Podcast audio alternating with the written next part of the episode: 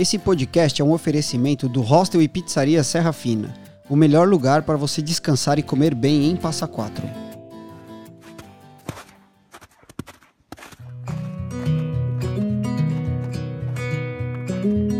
Você está ouvindo Papo Outdoor. Fala galerinha, bem-vindos a mais um Papo Outdoor. Eu sou o Wilton Nascimento e hoje nós estamos com o mito Diego Zagaia aqui. É um mito mesmo, esse cara aí é, é a lenda história. viva. Fala galera, eu sou o Lennon César e pedalar é voar sem asas e andar sem mapa seguindo a trilha do coração. Boa, cara Peguei profundo, agora hein? aqui, ó, agora. Poético, Eu o celular e peguei. Poético. Boa, eu sou o Emanuel Silveira e eu queria ter as pernas desse menino, velho. Pernas de E as asas, né? É, e as asas agora. Fala galerinha, Zagaia viajando, todo mundo me conhece por Zagaia, mas meu nome é Diego. É, viva a vida, a gente tem que viver enquanto tá vivo, Boa. porque depois Ó. não tem mais. A vida é uma só, né? Boa. Tem que viver enquanto tá vivo, gostei dessa daí. É. Muito bom, mano. Perfeito. Galera, estamos aqui hoje com o Diego Zagaia, mais conhecido aí como Zagaia. O cara tem uma umas histórias aí muito bacanas aí. Ele tá aqui hoje para compartilhar com a gente, né? É, histórias na bike, histórias na montanha, história voando. O cara vai É. do, do céu ao, aos ares. Tá que nem o nosso amigo Andy É, aí, que é. gravou um podcast. O cara começou na trilha, depois virou paraquedista e hoje já é cameraman. Já o meu bichão tá, tá Bruto. só Um progredindo. salve mano. pro Andy. E eu É. já tô vendo daqui a pouco o Zagaia lá nos Alpes suíços, lá fazendo um hiking fly lá Isso aí, meu querido. Track and fly, track and fly, É, track, track and and fly. fly, ó. É, primeiramente eu quero agradecer aí, né, a presença sua de ter, é, ter aceitado esse convite aí de participar do Papo Outdoor, né? E, cara, pra começar, assim, a gente costuma é, perguntar pros convidados, né, como que você iniciou aí no, nas atividades outdoor, né, que é, tipo, no, no trekking, se você já, você teve o incentivo de alguém aí, da família, na bike também, como é que rolou essa parada? Fala um pouco de você, né, do que você faz e como que você começou aí nesse mundão aí. Pô, cara. Como começou? Primeiro começou porque eu morava sozinho. Sozinho, entre aspas, né? Meu pai trabalhava, eu ficava sozinho Uhum. a semana inteira em casa. Então começou. Tipo, eu ficava muito tempo sem fazer nada. Aí meu pai falou: não, vamos colocar pra fazer alguma coisa. Eu comecei pedalando. Ah, Aí veio a bike. Legal. Depois da bike veio o patins. Aí depois do patins eu me envolvi com o pessoal do trekking. Patins? Patins, mano. Caralho. Aí sim. Já Aí saí até sim, na liga. Pensa caras numa parada que eu tenho medo, mano. Morro. e aí a bike foi, foi, foi bem. Quando eu comecei, eu entrei de cabeça. Aí o primeiro ano da bike foi o ano. Foi um ano bem, bem complicado, porque no fim desse primeiro ano eu descobri que eu tinha problema no rim.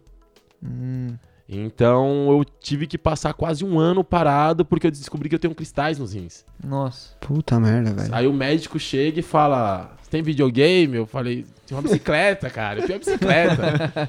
Aí ele falou: Não, porque você não vai poder praticar esporte de, de longo tempo, de Fazer longa duração, esforço nada de físico esforço tal. físico, nada de contínuo. Aí eu falei: Como assim, cara? Não, não, não dá. É, aí nessa, eu passei, eu acho que uns oito meses estatizado, tendo crises direto, direto, direto.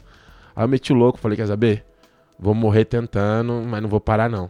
Aí peguei minha bike de volta, aí comecei a fazer Audax, prova de 200 km. Nossa. Caralho. Pedalando? Pedalando. E o pedalando. rim nunca, nunca chiou. Com remédio. É. Você nunca ouviu falar em tramadol? Tá louco. Tramal, velho. é. Você é louco. É, um, Eu já Morfina. pedra no rim, eu sei que é uma Era- desgraça, era velho. 50 km e um tramal. Ou então busca por Nossa. composto quando não consegui o tramal. Nossa, velho. Ô, mas rapidão, só pra galera, o que, que é essa Audax aí? Eu não, não manjo. Audax é uma prova de resistência, é uma, uma prova autossuficiente. Você sai, você tem postos de controle que você tem que passar Hum. em certos horários e você não pode ter ajuda externa. Hum. Então Legal. você tem, Survivor. é, você tem que sair com a sua, é, geralmente é, geralmente não, é estrada aqui no Brasil, né? Uhum. Então é um percurso de 200, aí tem 200, 300, 400, 600. por asfalto, até- você fala? É, por asfalto. Tá. É, por asfalto. Tem o, o- o de terra, mas o que eu Uhum. fiz foi por asfalto. Legal. E comida você tem que levar. O- tudo que você vai levar, você tem, tudo que você vai consumir, você tem que levar. Ou você mesmo parar num lugar e comprar.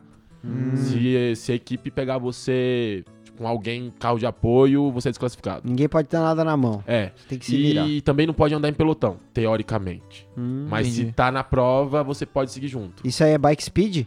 Isso, bike speed. Speedeira. Aí passou um tempo, por causa do, do, do Audax, eu conheci o Watanabe. Um tiozinho já, bem mais velho que eu, acho que com o dobro da minha idade, até um pouco mais. E, mano, vamos fazer uma viagem? Eu falei, vamos. Puta que pariu. Aí eu nunca tinha acampado, nunca tinha feito nada. Ele falou, ah, vamos pra Curitiba. Eu falei, vamos. Por onde? Ah, vamos pelo Vale do Ribeira. Se alguém aqui conhece Uhum. o que é Vale. Aí dali que começou a, a paixão por acampar. Que legal. Porque a gente foi, foi, foi de acampamento, foi de barraca. E, cara, aquela viagem a gente passou, pegamos chuva, passamos perrengue, Nossa. teve que dormir na beira da estrada. Mas essa trip foi de, foi de bike? Foi de bike, foi Ah, de bike. tá. Foi minha primeira De cicloviagem, minha primeira introdução com, com, com camping, minha primeira, meu primeiro contato com camping. Massa. Aí depois eu fiz a viagem pro Recife, coisas grandes, né? Uhum. A viagem pro Recife, que aí foi a imersão na bike, naquela ideia de tipo, vamos, vamos realmente aprender a, a- a fazer uma cicloviagem, porque eu vim nessa ideia de, pô, se eu consigo fazer 200 km, eu consigo chegar no Recife. Se eu consigo chegar no Recife, eu consigo fazer a América do Sul. Opa. Pô, mas dá pra pedalar o mundo. É. Ah, aí, depois da viagem do Recife, que foram 50 e poucos dias de viagem, que eu fiquei doente, peguei chikungunya no meio do caminho, fiquei Nossa, sem grana. Chikungunya, velho. Faz É, tempo que eu não escuto falar disso. O, o, o Watanabe, a gente viajou junto até, até Salvador. Quando chegou em Salvador, ele falou, mano, eu vou voltar. que Mano, essa- vocês saíram pedalando de Sampa, São velho? Paulo.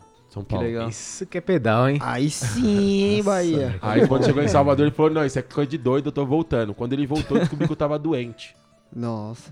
Mas aí vem aquela questão da cicloviagem, quem conhece, apareceu uma senhora que começou a me ajudar, que hoje é tipo uma segunda mãe pra mim, Sim. que é a Alcenita, enfim. Aí quando eu voltei da viagem do Recife, eu fiquei pensando, pô, eu não tô preparado pra, pra viagem pelo mundo.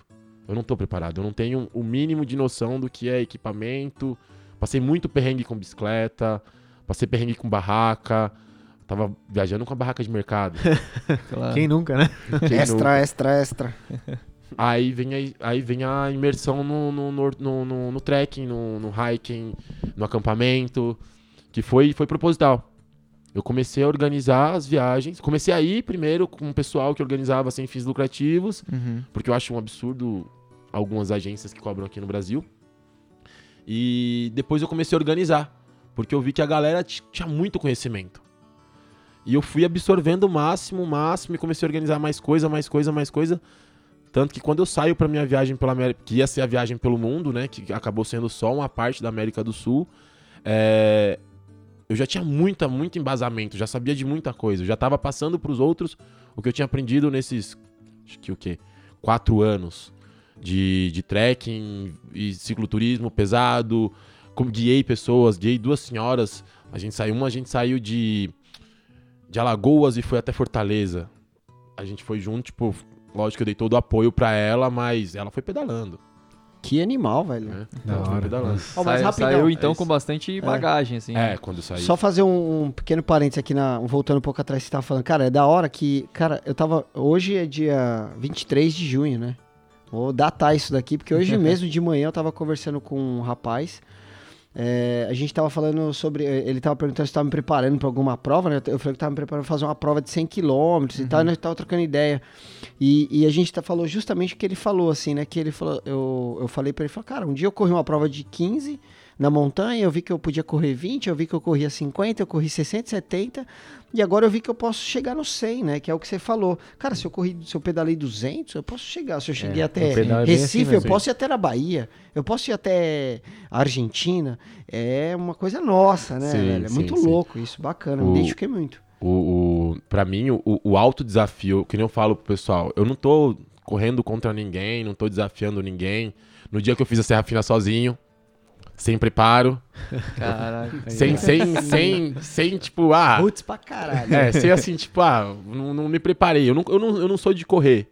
Eu caminho por muito tempo, mas eu não, não- nunca fui corredor. Mesmo porque eu tenho um joelho lesionado por causa do hockey que eu joguei ali na época do patins. Então eu nunca fui de correr. Mas eu ando muito. Aí eu falei pro pessoal, organizei uma viagem, como sempre, pra poder ir sem ter muito gasto. E o pessoal falei, ó, vamos fazer a Serra Fina em um fim de semana. Só que eu falei, ah, eu vou fazer num dia só, e ninguém botou fé. Quando a, a van parou, ali perto da Toca do Lobo, eu já tava com a mochila nas costas, o bastãozinho na mão e a lanterna ligada. Já tinha passado o briefing pro motorista, eu falei, ó, 5 horas no máximo você tá lá me esperando. E foram, acho que 14 horas. com- Só que eu parei muito, né? De frente Pegou diretão, cê, mas você tava com equipamento pra acampar e tudo ou você foi meio, mochila, meio né? leve, assim? É, eu tava com a mochila. Na mochila tinha um saco de, de emergência. Um, um saco de dormir de emergência. Uhum. Eu tinha bateria extra pro celular. Eu tinha passado o lock que eu ia fazer pra um pessoal que tava em São Paulo e todos os meus amigos que estavam indo atrás de mim, que tinha mais 14 pessoas indo, que iam fazer em dois dias. Ah, eu tinha comida de sobrevivência, né? Tipo, Hum. Barrinha, essas coisas. Amendoim, castanha. Ah, foi leve, né? Eu fui bem leve. E, e água eu já sabia onde tinha água na serra, então eu fui bem leve. É, E o, e o Estopa, que era meu ursinho, que sumiu. estopinha. É, Estopinha. Mano, mas calma aí, você, aí você ia chegar lá 5 horas e aí a galera que só ia chegar no outro dia. A galera. Você, ele, você ia ficar com Aí o cara da van? dormindo. Você ia Não. ficar dormindo na van? Não, a van a gente desceu pra cidade e a galera, por incrível que pareça, com as mochilas cargueiras, chegaram no Três Estados. Caramba, não, Olha. mas dá pra chegar, é execuível, é. É, Tinha a galera pesado, pernada da boa. Que hora que vocês pesado. começaram? De madrugada? Tipo duas, três da Meia-noite, manhã? meia-noite, meia-noite. Ah, não, então dá. Pô, então dá. tempo bom. É Tempo que eu Dá já pra chegar no isso aí. dos rios, é. Eu já ia perguntar, falei, mano, se você começa seis da manhã pra chegar Mas nos é três uma, estados. é uma é bela pesado. camelada. É uma bela caminhada, sim, Ah, né? Sim. E a galera foi pesada. Não é caminhada, é A camelada. galera foi pesada, a galera foi pesada. Tinha, Uhum. Tinha duas caixas de cerveja nas mochilas. Nossa! Pô, achei que ele tava falando, a galera foi pesado. Não, os caras mandaram bem pra caralho. Tinha duas caixas de breja no bagulho. Pô, tiveram como Ai, comemorar, sim, pelo menos, né? tipo, Porra, eles ainda velho. me zoaram. Falou, ah, tinha cerveja. Eu falei, pô, tá na cidade, na Caralho. cidade tinha cerveja Pô, também. mano, eu fui muito enganado. Agora eu tô aqui dando uma moral pra galera. Porque, mano, fazer a travessia Serra Fina em dois dias de carreira é, é sinistro, é, Porra. pe- é puxado. Sim. Então, assim, o ideal mesmo é você dormir, tipo, do três estados pra frente ali, sabe? Pico do Sim. Bandeirante, três estados ali, que é o canal. Pô, aí o mano fala que foi pesada, zica. Não, os caras foi pesado porque tá com duas caixas de breja. É, eles foram pesados de peso mesmo. da hora, velho, da hora. É, mas aí, aí a Serra Fina foi, um- foi, foi bem, foi, foi um desafio muito grande. Essa, a, a Serra Fina me mostrou algumas coisas. ó. Eu tá comigo mesmo. Legal. Essa, essa, essa, essa travessia pra mim, essa, esse, esse hiking que foi um dia só, né? Eu, eu tive muito tempo pra ficar comigo mesmo. Então eu tava ali sozinho e eu tenho um negócio de estar sozinho. Eu não, não, não fico confortável. Não é uma situação que eu tô confortável, mas eu não gosto de estar no confortável. Então, vivo me meter no lugar sozinho. Sim. E, e o, o silêncio da serra. Oh, É, É- é é louco, isso aí, né, velho? É, o silêncio da serra. me- o silêncio da serra, o silêncio da estrada em alguns lugares. Exemplo, nas cordilheiras que eu peguei estradas desertas, porque eu não fui pelos, pelos trechos, digamos, tradicionais. Você se escuta, né, velho? É, você, se- você, você escuta a respiração, É. os, pá- os É pássaros. um bagulho muito foda. conexão é total diferente, né, meu? Sim, mano. Então, sozinho. foi, foi, foi muito bom. Todo, todo, apre- foi, foi todo, foi tudo um- uma, uma grande bagagem que eu fui juntando, né? Foi tudo aquele pouquinho daqui, um pouquinho dali pra fazer a volta ao mundo que acabou ficando na metade do caminho, É. por Claro. causa da pandemia. Boa. Bom, aí já, de- já deu pra gente saber aí como que rolou a parada aí, como é que você começou. E aí chegou essa chegou o lance da viagem, assim, como que você idealizou essa, essa viagem de bike, assim? Eu lembro na, na época, não, Zagaia, a própria Nath, que é uma amiga nossa, não sei se conhece a Nathalie, que é uma, uma amiga venezuelana, ela, ela falou, não, Zagaia, vai viajar no mundo de bike. não, ela fala assim, adoro. Nath, um abraço, minha amiga, pra você, mas eu não consigo parar de te imitar. Um cigarro de palha. Ela meu vai vai querido." dar risada pra caralho. Meu, ela é muito figura e ela. Zagaia vai viajar de bike, América do Sul. Tô vendo para passar na casa dos meus pais, que ela mora na Venezuela. Sim, sim, sim. Mano, e ela que falou pra mim de você, o Zagaia, Zagaia. Ela mandou no grupo do trek, Mandou se não no me engano. grupo, eu é. lembro que eu tinha acabado de voltar de viagem, ela mandou e eu falei, vou seguir esse cara aqui, né? Comecei Isso. a seguir, aí comecei a acompanhar. Aí passou um tempo que ela mandou, aí eu encontrei ele na Serra Fina lá, fazendo Ah, a Serra sim, Fina sim, sim. full lá. É, é, aquele dia foi. Foi, foi, foi pesado. Foi, Foi, foi. pes- mas foi, foi pesado de outra forma. Não tá? foi de cerveja, Não, não, não foi cara. cerveja, não. Aquele ali a gente só comemorou no final. Porque foi, Ah. foi bem, bem cansativo. Ah, ali eles fizeram Serra Fina Full em três dias, Todos né? os livros em três dias. Três dias, meu. Você é louco. O pico do avião, o livros. pico do não sei o quê. animal. Pra, pra mim, aquilo foi um. Foi um, foi, foi, foi um desafio. Mas eu acho que pra Areli. Porra, Hum. Pô, Areli, você é foda. Ela nunca tinha feito uma montanha na vida. Caramba. Caramba, Só que, ela, luta, é, só que ela fazia prova de esporte de, de Corrida de aventura. corrida de aventura. Hum. Mas, pô, ela nunca fez nada de trekking na vida, assim, tipo, de do negócio tão difícil, com cargueira, com nada. É, meu. De repente ela se vê com a cargueira emprestada, eu acho que era emprestada, e com, um com uns loucos e, e foi guerreira. Foi guerreira. Nossa, Foi, três mano. dias, hein? Encontrei a galera lá, tava indo no pico do avião lá. Aquele dia, o Lê não Então eu tava. tava junto, pô. Só a que eu gente não tava fui no, no, pico no- do no avião. lá e os caras voltando com sangue nos olhos. Aí, Cara, eu não, eu não lembro mato, de, de ver ele lá, não lembro de é. e aquele dia, velho, foi real ali. Frio histórico na serra. Tipo, É. Vale do Roá lá, menos 12, menos É, 15. Sim, é. a gente bateu pegou menos aí. 15. a É, gente pegou meu. menos 15 no Ruá, que não dá. Por exemplo, não dá pra sair da barraca pra mim já. Não. Você é louco. E Congelado, nós pegamos. em gelo, pô, nós toda pe- hora. nós- o Vale do Roá, quando a gente foi atravessar, assim, tava congelado, assim, meu. Uhum. Quase Ah, uma pista de Sim, a esqui, gente- quando velho. gente- de manhã a gente saiu da barraca pra fazer o ataque nos camelos, se eu não me engano. Tava tudo congelado ainda. A gente andou um bom pedaço no gelo. Pesado, hein, mano? Nós Pesado. foi, nós tava ali no... Friozão ali é. Aí, Zagaia, tipo, aí rolou, como que rolou a parada, assim? Você falou, mano, vou viajar o mundo, velho. Tipo, você tava dormindo um dia, você acordou, ou, tipo, você teve uma inspiração master, assim, na parada? É, má influência. Mas- você assistiu muita série do Emanuel Silveira? Não, cara. Se eu falar pra você que eu nunca tive. Assim, tira- tirando esse meu amigo, esse meu amigo Atanabe, que é o pessoal lá do ABC, que, fe, que eu fiz algumas viagens com eles, eu nunca tive assim, de ver na internet, falar, ah, esse fulano viaja, esse clano viaja. Eu sempre tive. A galera sempre falou, ah, fulano, segue fulano, só que eu nunca fui de ficar acompanhando a viagem de ninguém. E quando o, o, o Watanabe saiu pra fazer o mundo, ele falou: vamos, vamos, vamos, vamos, vamos, vai um lado que eu vou pro outro, a gente se encontra no meio do caminho. Eu falei, pô, não dá, cara. Eu não tenho, o cara é advogado, o cara tem grana, o cara tem. É. né? Ele consegue É. se virar melhor. É, ele ali, né? consegue se virar melhor. E aí eu falei, não, vou me planejar. Aí veio a viagem pro Recife, que foi essa, esse clique que eu descobri que eu não tava preparado. Uhum. Aí eu falei, não, vou sair. Vou começar a juntar dinheiro pra sair. Vou montar uma bicicleta. Aí não dava o dinheiro. Aí não dava certo. Eu falei, pô, e agora? Eu saio com pouca grana e com a bike boa. Saio com a grana legal e com a bike ruim. aí eu fui, comecei a trabalhar com a Nathalie, que também é cicloviagem. Aí, aí começa aquela conspiração do, nível, do mundo, né? Uhum. Aquela conspiração doida. Com- Comecei a trabalhar com a Nathalie ali na Paulista, fazendo entrega. Larguei o meu trampo, o trampo que eu trabalhava com marcenaria pra viajar de bicicleta, por, porque o cara. O cara não falou que não deixava eu ver minha avó, cara. Esse louco do caralho. minha avó morrendo, o cara falou: você não vai ver sua avó. Aí eu larguei Tá pra fazer minha primeira cicloviagem. Quando eu voltei, já voltei com esse. Já tava com essa ideia de fazer a volta ao mundo, Uhum. que todo mundo achava que eu ia morrer. Falei, então, Normal. vamos, vamos, tentar, pelo menos. É, aí quando eu comecei a trabalhar com a Nathalie, aí veio aquela, a- o impulso que faltava. Eu comecei a ganhar um pouco mais e tudo que eu precisava ela comprava à vista. Eu falava, Nathalie, ah, mas isso aqui custa, sei lá, 5 mil reais, mas comprando à vista custa quanto? 3. Ah, então eu compro com o meu dinheiro e você me paga depois. E eu era freelance, então, tipo, foi um, foi um, foi um, foi uma, foi um grande incentivo pra eu não desistir da minha viagem. Uhum. Aí chegando mais próximo da viagem, que eu vi que eu tava com super equipamento, sem grana, vendi meu- tudo que eu tinha de equipamentos, meus amigos, não, você vai. Eu falei, eu vou. Tanto que acho que a, a primeira, primeira parte pesada da viagem foi olhar pra trás e, e- e Dá falar tchau. assim, "N- eu não tô sozinho, Claro. mas aqui não tem ninguém. É, tipo, você tá. Tem um monte de gente com você, mas na não barriga. Briga, né? É, eu me É, vi no mano. meio do do Paraguai, assim. Então, o, o- o incentivo... Ah, e um- uma das coisas que foi o clique de, de também sair pra viajar foi ver um amigo meu morrendo. Caralho, Caramba, velho. velho. Ele sempre teve um sonho de viajar, ele comprou um carro, é, era o amigo que tinha grana, que tinha tudo...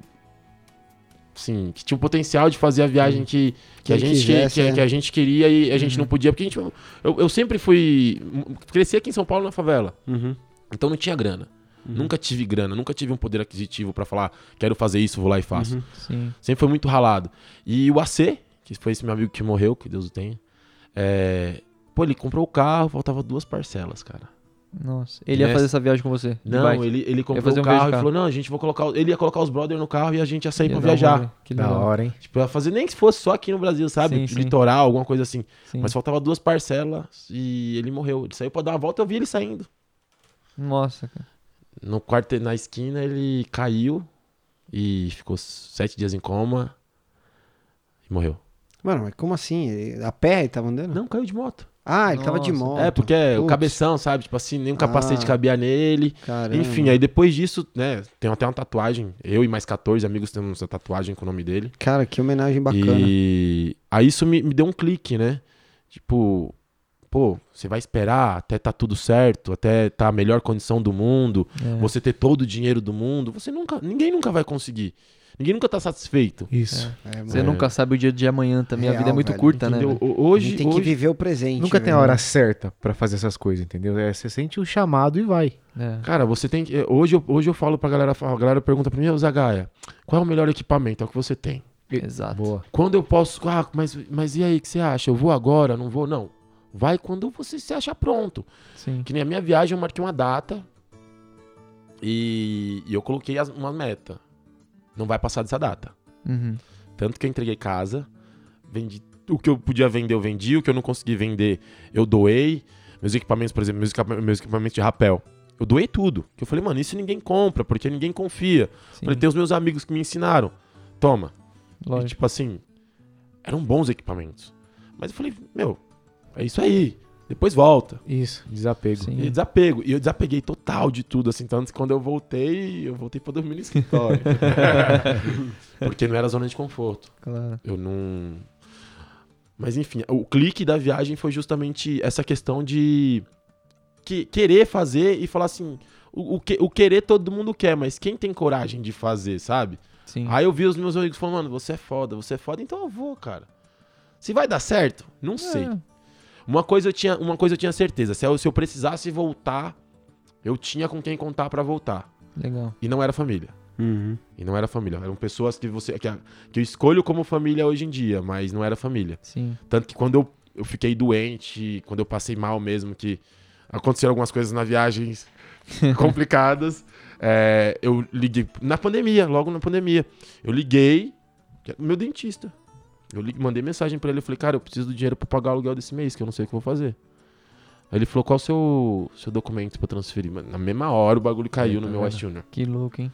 E, e assim, então a, Nata- a própria Nathalie, a minha, minha ex-chefe, que eu chamo ela de chefinha, pra mim aquilo, ela é uma mãe, cara. Eu falo, ela é uma mãe, ela é mãe, ela é uma mãe pra mim. Que legal. E então, eu acho que o meu maior incentivo foi essa coisa de, tipo, não esperar o melhor, o melhor horário, o melhor momento, ter mais grana, ter menos grana. Tive problemas financeiros na véspera da viagem. A bike me deu muito custo na véspera da viagem, tanto que eu saí do Sim. Brasil com 350 reais. Porra, você saiu no talo mesmo, hein, mano? É. Nunca Porra. passei fome. Cara, que da hora, velho. Tipo, no espírito aventura mesmo. E tipo, meu, no espírito viajante. Porque o viajante mesmo, o cara não vai com a conta bancária forrada de grana, né? Você vai com uma graninha ali, um, um backupzinho ali, se tem uma dor de barriga, Sim. né? Mas na maioria do- do- dos casos, os caras viajam mesmo no, no pelo, né? Sim, é, eu conheci uma galera.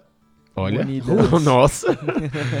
Cara, eu conheci. no- quando eu tava no, no- no- Já falando da viagem, quando eu tava no Chile, que eu parei em São Pedro do Atacama pra trabalhar, pra juntar grana. Cara, eu comecei a ajudar a galera que chegava. Porque eu olhava assim e falava, mano, eu tô ganhando uma grana aqui. Tipo, era uma grana muito alta. Eu juntei acho que 20 mil reais. Nossa. Assim, O que, que você fazia? trabalhava com turismo. Tudo. Tudo. Não, vamos, vamos, vamos, vamos, vamos, se ligar a fita. Aí não. Aí você, beleza, aí lançou a ideia, deu o clique ali, a gente já se ligou, né? Puta, mano, que foda seu amigo, se perder ele assim, mas, mano. é, muitas pessoas só tomam, só, só, só viram a chave quando tomam um chacoalhão na vida. Exatamente. Infelizmente, no seu caso aí, você teve esse clique quando foi, né, perdeu seu amigo aí. Mas aí, beleza, você mon- montou a bike, e aí, tipo, você falou, mano, vou sair de casa, vou descer a Paulista, vou pegar sentido Você um sul plano? do Brasil. É, tinha um plano ou não? Você tinha algo desenhado na sua cabeça? Você fala, É. não, eu quero passar por tal lugar, eu quero É. fazer isso, quero fazer aquilo. Não, não, não tinha plano nenhum. A única coisa era, eu não ia pedalar daqui pra, pra fronteira. Eu Tá. saí daqui, aproveitei minha última passagem do ID Jovem, que eu descobri que eu tinha direito a ID Jovem, então usei pra caralho. Ai, que da hora. então eu peguei minha última passagem do ID Jovem e fui até Foz do Iguaçu. Uhum. Tanto que eu fui um dia depois do meu aniversário. Você ficou na casa do ciclista lá? Fiquei do na casa Luciano? ciclista. Na... Meu, Luciano. Gente Luciano boa demais. foda, gente boa demais. E, e assim, os planos era olhar no mapa, apertar no lugar e seguir. Claro. Que vai. No primeiro dia, no primeiro dia, no segundo dia de Paraguai, aí eu conheci um casal de argentinos. A- eles estavam viajando de moto, a mulher fez o cara parar, aí eu consegui meu primeiro norte na viagem. Que foi ela falando pra mim, ah, passa lá em casa. Que eles, mano, eles ajudavam todo mundo, foi muito louco. Que legal. E aí nesse primeiro norte era um norte de mil e poucos quilômetros. Nossa Opa, já, senhora. já. Já tem o norte. É. Tem uma referência ali. É, Ah, vou pra lá, vou pra lá. Ah, é. Você não chega, chego. Mil e poucos. É, é mil e pouco da- do lado, metade do caminho né, só ali. e, e como que eu não tinha um, um- um roteiro, todo lugar é primeiro lugar. E, a- e- e uma das metas da viagem era subir montanha. Levei equipamento de trekking, levei Claro. saco de dormir pra neve, bota, calça, calça de neve. Mano, eu vi tudo. uma foto, velho, da sua bike. Eu falei, mano, o cara tá viajando com a casa, tá da hora. Porque tem uns caras que vai viajar, cicloviajante, é tudo bonitinho, os bagulho tudo pá ali. E eu acho da hora estilo Emanuel Silveira, Zagaia, assim, Os ó. bagulho Os caindo. bagulho, pros lados, mano, é. os capacete tombando. É, as sacolas penduradas, 30 sacola garrafas de, água. comida, mano. Isso. Eu achei louco, O- velho. Eu tava com tanta carga, pra você ter ideia, eu tava com tanta carga. Quando eu cheguei em Salta, eu descobri que eu, eu tinha um aro. da- eu tava com os dois aros da DT Suisse. Que uma das coisas que eu fiz foi gastar todo o dinheiro que eu tinha em quase quatro anos na bicicleta. Porra. Ah, Então, assim, foi com uma bike tudo, top mesmo. tudo top. E, usa- e o aro traseiro era tanta carga que ele era a parede dupla, a parede de cima tava toda aberta. Nossa. Nossa. Foi meu, foi, foi- acho que meu primeiro não, foi o único problema que eu tive com a bicicleta foi isso. E sua bike era o quê? Uma mountain bike? Era Foi uma um... Borne Cox. Caraca. Todo o dinheiro. A Borne Cox com Roloff, Sum 28, Raiz DT Suisse, Aro DT Suisse, Schwab Marathon Plus nas duas rodas. Tá louco. Você gastou mais do que você ganhou lá em São Pedro. Sim, sim, sim. Não, uma sim, bike sim. dessa bike. ser caríssima. Guidão Surley, movimento central com a direção Chris King, banco da Brooks. E Nossa. rolou a parada, eu lembro na época que eu tava acompanhando lá eh, no seu Insta que a bike ela foi feita sob medida pra você, né? Sim, sim, sim. Foi um, é um pessoal que trabalha aqui em São Paulo, que faz sob medida. E foi, eu acho que a maior dor de cabeça que o cara teve na vida dele, cara. Cara, se quiser indicar eles aí também. Ó, galera, se vocês quiserem aí, realmente o trabalho do cara é bom. É, o nome da oficina chama Borne Cox. Fala lá que foi o Zagar que indicou, mas eu acho que ele não vai querer fazer cicloturismo porque eu tenho muita dor de cabeça. Mas o cara é bom, o cara é bom. Legal. Assim, no fim das contas, o projeto ficou realmente muito bom. Caramba. É, eu fiz o. Eu fiz, eu acho que, três viagens testes. Coisa assim, mil quilômetros. Sim, sim. Uma Por, coisinha por assim, aqui mesmo. suave. É, Serra Sul Catarinense, litoral Claro. do Paraná, nada muito longo, assim. Mas é isso que eu ia te perguntar, porque é, não só você, mas muitos, muitos ciclistas que vão pedalar na, na América do Sul, quando é pra sair do Brasil, eles dão esse pulo pra fronteira já. O Emanuel, por exemplo, quando voltou, não quis. Você tava sem bike já na volta, É, mas na assim, volta tava sem bike. Geralmente o pessoal não quer fazer de Foz pra cá pedalando. Isso é por causa de perigo, por causa de segurança, alguma coisa? Eu já queria pular pra fora e já era. Cara, eu aprendi que você não precisa sair de casa e voltar pra casa. É uma, uma das coisas, né, que eu vi muito é a galera sofrendo pra sair de São Paulo. É. Porque os primeiros 50 quilômetros de São Paulo é pior do que É um os caos, outros 300. é. Total, é um caos. Total. É um caos. Eu lembro quando eu saí pra Recife, eu falei, gente, o primeiro dia de pedal foi terrível pra chegar no litoral, É. porque você tá com carga, você tá sobrecarregado. E como que era um pedal que eu já tinha, eu fiz pelo sul e que cheguei quase no- na, na fronteira. Aham. Então eu falei, não, quer saber? Já pula isso daí. Já pula. Sim. Porque os últimos, se eu não me engano, foi os últimos 300 quilômetros da, das Serras do Catarinense subindo, a gente acabou fazendo de ônibus, porque tava eu e o Ale e ele pegou, em, em- ele pegou insolação no meio do caminho. Eu falei, não, vamos, vamos pra Foz. Lá a gente fica na casa do ciclista, você descansa, depois a gente É. volta pra São Paulo, que eu acho que é mais seguro do que a gente insistir, porque Pra dar uma merda maior na estrada. é uma assim. merda maior na estrada. E cada lugar tem um, um desafio. E essa questão que, que a galera. Bom, pelo menos no meu caso, eu não tenho mais esse negócio. Tipo, eu não sou. Eu não sou Iron Man, eu não sou o, o- o Deus pra. Não, tem que sair da porta de casa e voltar Sim. pra porta de casa. É. Não, pra mim. Fazer a viagem já tá valendo. É, não. Sair de casa e fazer a viagem tá valendo. Que Claro. loucura, hein, mano? Aí beleza, você meteu então pra Foz lá e como é que começou o trajeto? Aí de, foi de Foz, aí de Foz você já saiu pedalando pra, pra qual país, assim? Qual que foi o esquema? Bom, já não começou. Já, já Meus fica no primeiros zero. né? cinco de seis dias, eu não conseguia sair de Foz por causa do temporal que tava tendo. que época do ano que era? 20 de maio. Maio, Maio. dia 23, Meio 24, do ano 25, chove 26, mesmo. 27 Não, de maio. mas 27 de maio. teoricamente pra, de abril pra mais já começa a diminuir a chuva, né? É, então, É que no sul chove mais, bem mais nessa Sim, época aí. sim. É mais estranho lá. então tava assim, eu não conseguia sair. Tanto que o, o Luciano, né, o cara da, da casa ciclista, falou: Não, fica, fica, fica. Eu não, eu quero ir embora. Aí eu decidi sair num dia chuvoso. Tinha chegado mais uns dois cicloviajantes lá. E eu falei: Não, tem muita gente na casa, eu vou sair. Cara, rodei 30 quilômetros da fronteira, parou a chuva. Não choveu mais. Tesão, hein? Aí meu primeiro dia eu acabei dormindo num. Só choveu, só choveu no Brasil, no Paraguai tava de boa. Chove- é, choveu só na parte da, da- das coisas ilegais ali. Depois parou. Aí meu primeiro dia de viagem eu fiquei na, na estrada principal ali que vai pra Assunção. É, numa igrejinha, tinha rodado, sei lá, acho que uns 60 quilômetros. Uhum. No segundo dia, aí eu encontrei o Marcos e a esposa dele, que eu não lembro o nome, porque a esposa dele tem nome estranho.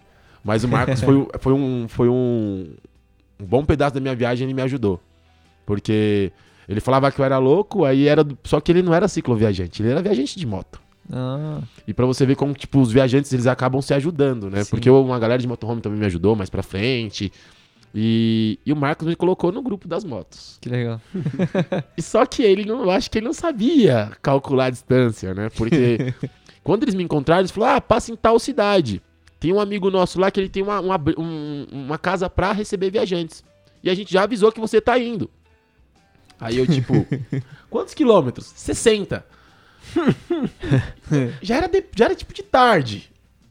Eu com sobrecarregado. Era meu segundo dia de viagem, Sim. teoricamente falando. Já era o, s- o oitavo, se a gente, o sétimo, se eu fosse colocar na- no papel. Enfim, tirei até a casa desse cara. Cheguei lá, me perdi, fiquei sem internet, não, pra- até chegar, até achar a casa, né? Mas acabei achando. Nossa, a família dele me recebeu super bem. Aí no outro dia eu já falei, não, vou tirar sentido montanha, as montanhas do Paraguai, montanhas. ali é Seis, tudo é, um morrinho, né? Tem Flat, morrinhos ali. flat. é, tem, tem uns morrinhos ali. E tirei pra região de Achaia, Achaia, Cai, alguma coisa assim. Eu não lembro muito bem o nome da região. Aí vem uma das partes, hum, o começo pesado, assim, que foi fi- que eu tava chegando num vilarejo que era pra ir no Cerro Acati, que eu acho que é o cerro mais alto que eles têm lá. Uhum. E nisso, tô passando e tinha uma família tomando tererê, que eles tomam que é tipo uma É bebida. clássico, né, É o velho? clássico deles. Sair do Brasil ali, do sul, já começa a... Pô, você tá indo pra onde? Eu falei, ah, vou subir as montanhas ali, aqueles morrinhos. Não, pô, já tá tarde. E Colonos Unidos, se eu não me engano o nome do lugar. E eu acabei ficando cinco seis dias na casa desse, desse pessoal.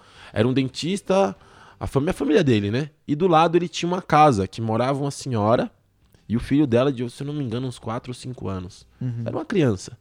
Só que assim, eu achava que eu tava mal, sem grana. Mas eu tava muito bem. Caramba. Assim, e- ela morava de favor na casa dele. E ele me recebeu na mesma casa pra me ajudar e acabou me levando nos lugares de carro, me levaram de moto. Teve um dia que eu fiquei assim, tipo, muito mal, porque a gente foi até uma cachoeira todo mundo, só que tinha que pagar pra entrar e ele não sabia. Hum, E eu não tinha mais dinheiro trocado, não tinha mais Guarani. Ele pagou pra eu conhecer, falou: "Não, você vai conhecer que legal. e a gente mora aqui. Qualquer dia, um dia que der, a gente vai lá.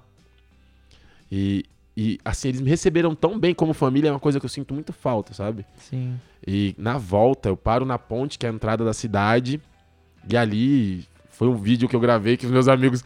Eu recebi centenas de mensagens: Ô, não desiste não. Eu falei: Não, gente, eu não vou desistir. Foi só um momento que eu falei com a câmera, que minha companhia, quando eu tava sozinho, foi a GoPro. Uhum. Assim, minha companhia, eu falava com ela. Sentava na barraca, às vezes, chorando, de, tipo. Porque a galera só vê a parte legal, que é o que a gente Lógico, posta. é, assim. Sim. Mas os perrengues que você tá no meio do nada, É sem tenso, comida, é tenso. é, sem, sem sinal de celular. É, a única coisa que eu tinha como comunicação era o spot, que foi uma coisa que eu ganhei Uhum. de um dos amigos do trekking. Comunicação entre aspas, né? O cara só sabia onde você tava, né? É. É, mas, pô, cara, posso falar pra você que eu usei, mesmo só o, o Gen 4 me, me ajudou muito, sem eu ter como falar diretamente com as pessoas. Sim. Que Marco sabia onde eu tava. Então ele mandava a galera atrás de mim. Que legal. E então esse- esse- essa passagem naquela ponte foi, foi muito foi, foi, foi, foi pesado assim. Foi, foi um foi, uma- Marcante, foi, foi um né? dia complicado. Foi, Às vezes eu vejo o vídeo, às vezes eu tô passando lá na- no meu feed, aí eu paro aquele vídeo, assisto dois minutos, porque não dá pra assistir ele todo. Caraca. É, aí em seguida, segui pras montanhas mais, mais pros morritos, os morros mais acima. Uhum. Aí eu conheci uma outra galera, um- uns jovens que estavam fazendo um, uma- um churrasco, e acabou que essa galera conhecia Marcos. então foi indo, e acabou que aquele pedaço do Paraguai foi mais foi, foi ficando mais tranquilo. Quanto mais eu entrava pro Paraguai, quanto mais eu viajava, Mais acolhido. é, mais... mais acolhido. É, o Paraguai não é aquele país que, que a gente vê de contrabando, de É, coisa legal, não. tráfico, Totalmente cara. diferente. Paraguai é um lugar maravilhoso, cara, assim. Sim. Então, é, seguindo a viagem, fui para Assunção. Aí em Assunção, eu fiquei na casa de um dos amigos do Marcos também. Que o cara tinha uma casa do lado da casa dele. Esse falou- Marcos aí já é São Marcos, Porra. né? É, não, era só- fazer uma estátua pra Não, esse cara aí. você não tá entendendo. O Marcos, ele continuou na minha viagem até eu sair do, da, do- do- do- da Argentina. Mas esse cara era brasileiro? O que que ele era? Não, ele é Argentino. argentino. Argentino. Só que ele assim, ele viaja muito. Tá. Aí o que ele faz? Pra ele criar uma rede maior, ele vai ajudando todo mundo que ele pode. Que legal. Nossa, Então ele cara. ajuda todo mundo, todo mundo independente, cara. Que Tipo show, assim, cara. Se ele vê você viajando, ele vai parar pra trocar ideia contigo. Sim, sim. Mas esse é o lance. É, esse é o lance. Tipo, é uma, é uma, é uma grande rede, né? No fim das contas, a gente acaba sendo uma teia, todo mundo se conhece. É, Claro. E eu, eu penso assim também, sabe? Tipo assim, e outra, você ajudar uma pessoa, ao invés de você esperar algo em troca, tipo assim, se eu te ajudar, ao invés de falar, não, ajude uma outra pessoa, né? Quando você puder, porque assim, assim, assim, uma hora, um dia, isso pode chegar em você de alguma forma. Então vai virar uma grande, É. uma grande, uma grande teia, né? Uma grande O- rede. o- os meus amigos Muito podem, isso, podem velho. falar que eu falo isso pra todo mundo. Quando eu ajudo qualquer pessoa, eu falo, meu, Mas não, é, não precisa nem agradecer. Sim, mano. E, e- e isso refletiu pra mim na hora que eu voltei pro Brasil. Quando eu, quando eu voltei, tipo assim, com uma mochila. Eu voltei com a mochila. Eu não tinha nada. E aqui. aí? é. Família não. Minha família não me acolhe aqui. Não a família daqui de São Paulo. Aí eu falei, pô, não vou voltar pra família dos velhos, dos meus avós. Pô, entendeu? Pandemia. Acabei voltando pra São Paulo, mas fui acolhido pela galera daqui. Amigos. É, pelos amigos que eu sempre hum, que eu sempre fiz por todo mundo. Mas não por, por querer nada de troca, mas acabou que, que voltou. Mas voltando à viagem, aí vem a parte 2 da viagem. a parte foi legal, foi uma, foi uma fase legal da viagem. Enfim, quando eu cheguei a Assunção, acabei ficando alguns dias na casa do Luiz e eu descobri que ele tava construindo a casa dele, cara, uma outra casa em outra cidade. Eu falei, não, vou te ajudar. Vou- Oxi, mais não um vou- ajudante de pedreiro É, na vou- viagem de bike. vou Manuel também. ó. eu não vou ficar aqui parado. E eu fui ajudar ele. Só Da que aí hora. nisso, acabou que ele me ajudou muito, porque eu não gastava com comida. é, eu tava dormindo na. era- a casa que ele falou que tava, tava lá tinha tudo, só não tinha geladeira. Tinha até fogão na casa. Então eu fiquei sete dias esperando a minha amiga com o meu afilhado. É, aí vinha essa fase da viagem que foi viajar com a amiga e o afilhado De bike? de bike. Os legal. três? É, E quantos Ela anos tinha tava. uma filha? É? três anos. Nossa, Porra, que mano. legal, velho. Tava o quê? Num velotrol? Não, ele tava, ele Uma tava no bicicletinha? carrinho, no carrinho da Tule. Aquele Não, não, o telebikezinho, carrinho da, da, né? da Bell, se eu não me engano. Não lembro da marca, mas era um Que carrinho da reboque hora, pra criança. velho. Que legal. Só que eu, naquela pegada, e ela na pegada de quem era a primeira viagem Sim. na vida. Totalmente diferente. Então a gente teve alguns, alguns problemas de ideologia. Eu queria fazer. A, a minha ideia era subir montanha, a dela era chegar nos Estados Unidos. E eu fui fazendo o máximo possível pra seguir a viagem dela, até chegar perto das cordilheiras. Que foi quando a gente começou a ter as primeiras Impasses. impasses. Mas isso foi da onde? Foi da fronteira do Paraguai até. Isso, da fronteira do Paraguai a gente seguiu sentido. A gente tava indo sentido Salta, Tá. que é sentido Norte. norte é, da Argentina, né? Só que acabou que a gente conseguiu uma carona e acabou indo pra Tucumã.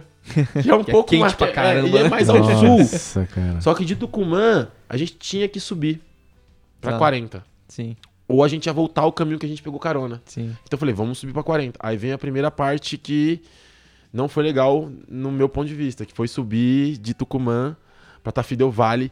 Nossa, Que é uma serra- é, É uma serra maravilhosa de ônibus. Ah, Eu entendo, né? Que ela tava com a criança e tal. sim, sim. Mas não era meu propósito pegar carona, tipo, é pegar ônibus. Carona, tudo bem. Carona Sim. super aceitável. Sim. Mas, Aham. mas ônibus. Pagar o busão é É, foda. é.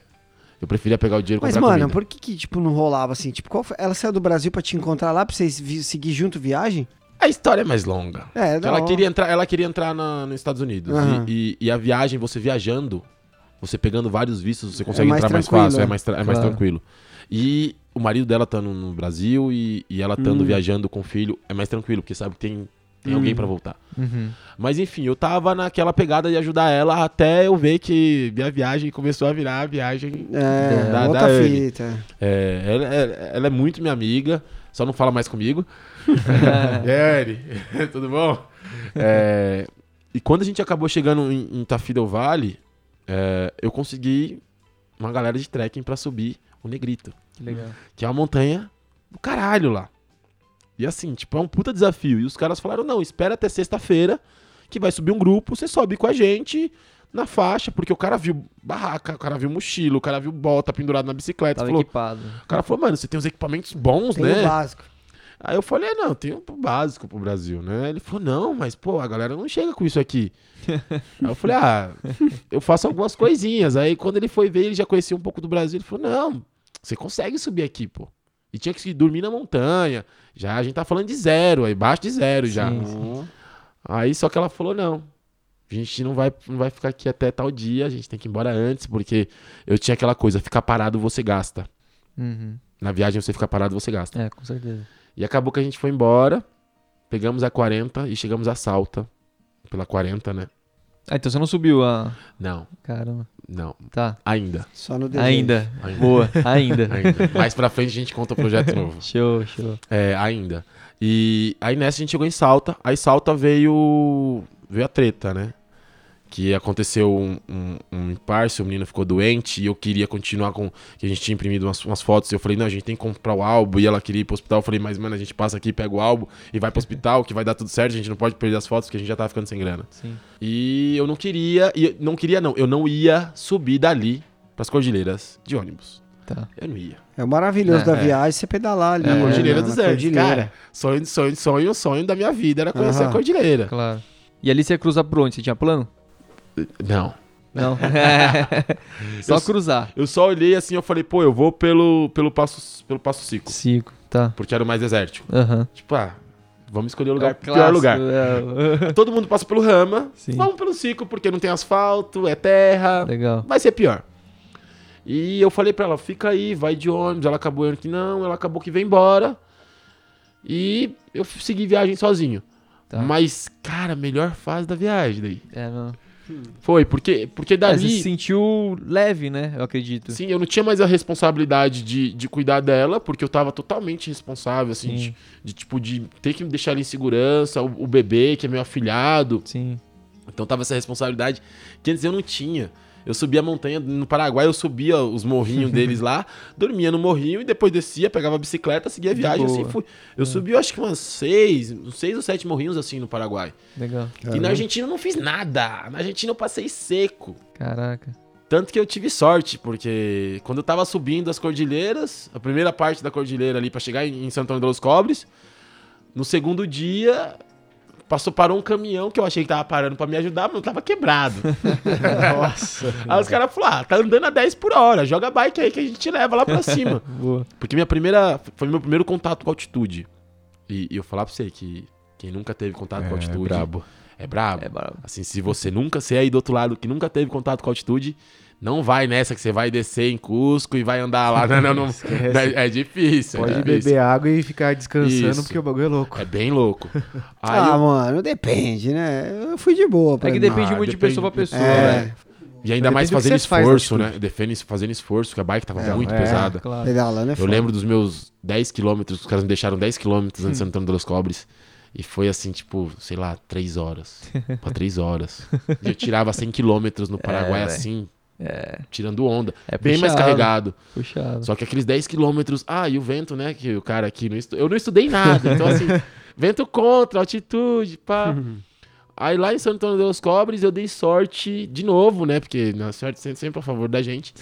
e que o Renan, que foi um, é um cara que é youtuber, que ele viu eu na Praça de Salta, lá, em, lá na Argentina, ali na, antes da fronteira, bem antes da fronteira. Ah, acho que eu vi uma foto sua no camping municipal, né? De Isso, Salta? eu tava no campo municipal, do, do- do- da foto do drone foi ele que fez. Ah, tá. E esse cara é youtuber, ele me viu na praça, até ele via a bandeirinha na bicicleta, ele veio falar comigo. E ele trabalhava na planta solar que fica praticamente na fronteira. Sim. E ele conseguiu uma caminhonete, trocou o carro, pegou a caminhonete, falou: Não, vou te deixar na fronteira. Tanto que foi, acho que foi um dos melhores dias que eu dormi na minha vida, porque o dia anterior eu tinha dormido na delegacia em São Antônio de Los Cobres, porque tava fazendo muito frio. Eu falei: Vou procurar um lugar. Sim. E os grupos Obrigado. de ciclo viajantes falou: Não, vai na, na delegacia e tal. Mas aquele quartinho, aquela suíte master, não gostei, não. Não, a porta tava aberta, mas eu dormi numa cela, cara. É. Dormi numa cela. Foi- mas pelo menos foi- tava abrigado, né? É, é, eu preferia ter dormido na barraca. Os caras falam, os cara, os cara que viajam falam muito isso, né? Normalmente você tá viajando na cidade, você vai na polícia, no bombeiro da, da cidade quando tem, né? E eles Sim. sempre Sim, costumam abrigar, Sim, assim, bom- na Argentina os bombeiros ajudaram bastante, assim, muito. Eu, eu nunca dormi numa cela, mas dormir no, no cemitério é um bagulho sinistro também, velho. Não Pô, sei se você já assis- passou por essa situação, Porra, mas, cemitério eu nunca tive coragem, é não. sinistro também, velho. Eu durmo na, no meio da estrada, mas no Sério? cemitério- Era, acho que não tem coragem não, hein? Eu Cê é dormi duas vezes já e O- negócio é tenso, velho. Eu tive, Qualquer barulhinho, você, caralho. Caralho, eu tive, eu tive uma na Paraguai. Não vou lembrar o nome do cerro, mas foi tenebroso. Primeiro começa que eu não tinha comida. Eu tinha dinheiro em real e não tinha comida. Tinha real, mas não tinha guarani, então eu não conseguia comprar comida. Claro. Então eu subi com aquelas, aquelas pãozinhos de caçador. Cheguei lá em cima, tinha seis pães de caçador, tinha uns, uns suquinhos e água. Cheguei lá em cima, tinha três barracas. Eu escutava vozes e não via ninguém. e detalhe, nesse dia o esperto subiu de rede. pra piorar. Falei, pô, tá quente, vou Da subir, hora, vou hein? dormir de rede. Nem o mosquiteiro eu levei, cara. Eu levei só o, o- o- o- a liner e falei, vou dormir de Qualquer liner. folhinha que cair em cima de você, você já... Cara, eu cara ia achar que era um fantasma É, já, mano. E eu olhava, aí eu fui nas barracas, falei, e ninguém respondia. Só que eu sou, eu, sou- eu- eu respeito muito espaço, então eu não, não cheguei a tocar nas barracas. Sim. Só que eu escutava vozes. Histórias de terror É. com o Zagaia. E eu escutava vozes, vozes, vozes ao fundo, assim. Eu falava, gente, tem gente naquelas barracas. E as vozes vinham do lado das barracas. Nossa. E, e esse lugar tinha vários lugares pra acampar. Só que eu fiquei tão, tão pirado de acampar longe daquelas barracas que eu falei, eu posso acampar do outro lado, eu não vou acampar do lado das barracas. e tinha, tipo, um mirante. Eu, acamp... Medo, hein, é, eu acampei nesse mirante olhando as barracas, assim, tipo, um canivetezinho que, tipo, mano. Aquela noite Pra você nem dorme, unha. né, mano? Você É. nem dorme direito, velho. E assim, tipo, passava um pouquinho, eu escutava. um Aí um grito, kkkkk, e eu, tipo, mano, tem gente naquelas barracas. Fim, fim, findando, eu dormi, né? Cansado, porque eu tinha pedalado uns 60 quilômetros, subi. Mano, eu vou falar real pra você, você não dormiu, velho. Porque se você, você acha que dormiu, mano, mas é que nem eu também, quando eu tô meio tenso, assim, você fecha o olho, quando você acorda no outro dia, seu olho tá Nossa, zoado, é, vermelhão. é. Você acha que você dormiu, mas você tava ligadaço ali. O- Você encostou. É, encostou. Aí, aí vem a parte engraçada da história. no outro dia, quando amanheceu, né? Aí eu falei, não, vou ir lá na, na beira da montanha pra ver aquelas barracas. Quando eu cheguei, que eu fui chegando próximo das barracas, que eu passei a que tava na frente, dava pra ver o vale. Hum. Tinha um bar e a galera fazendo festa. Ah! Não acredito. Então as vozes vinham de lá de baixo da montanha. Caramba. Só como que era longe, eu escutava É. sussurros. Dá o Ah. eco, né? Pra cima. E o pilhado que eu tava, então eu achava aquelas barracas. E, e- quem que tava na barraca, afinal? Ninguém. Ninguém era de lá de baixo, o é. som vinha de lá de baixo, do Não, mas vale. e aquelas As barracas barracas. estavam ali sozinhas? Tava É. sozinhos. Oxi. Não, mas não é possível. O pessoal deixou Não, ali e desceu é pra porque, não, fazer é a porque era um, lugar, era um lugar muito próximo. Ah. E sim, pro- Ah, pode entendi. ser que eles tinham subido, deixaram as barracas, falaram, ah, vamos lá na festa, no bar lá embaixo. Ah, E acabaram, ficaram, ficaram na festa e não subiram. Capaz. Porque era muito rápido, era coisa de tipo 30 minutos você chegava nas, lá em sim, cima. sim. Sem peso, Ah, então. total. É, e conhecendo o caminho talvez fosse até um pouco mais rápido. É. Aí então, Santo Antônio de los Cobres, voltando lá pra Argentina, lá pra, pra quando eu tava em Santo Antônio de los Cobres, quando eu, no outro dia, que eu ia, ia ficar dois dias em Santo Antônio pra aclimatar, né? Porque eu tava meio mareado. Aí tô, falei, vou dormir no posto de gasolina, que foi a segunda opção.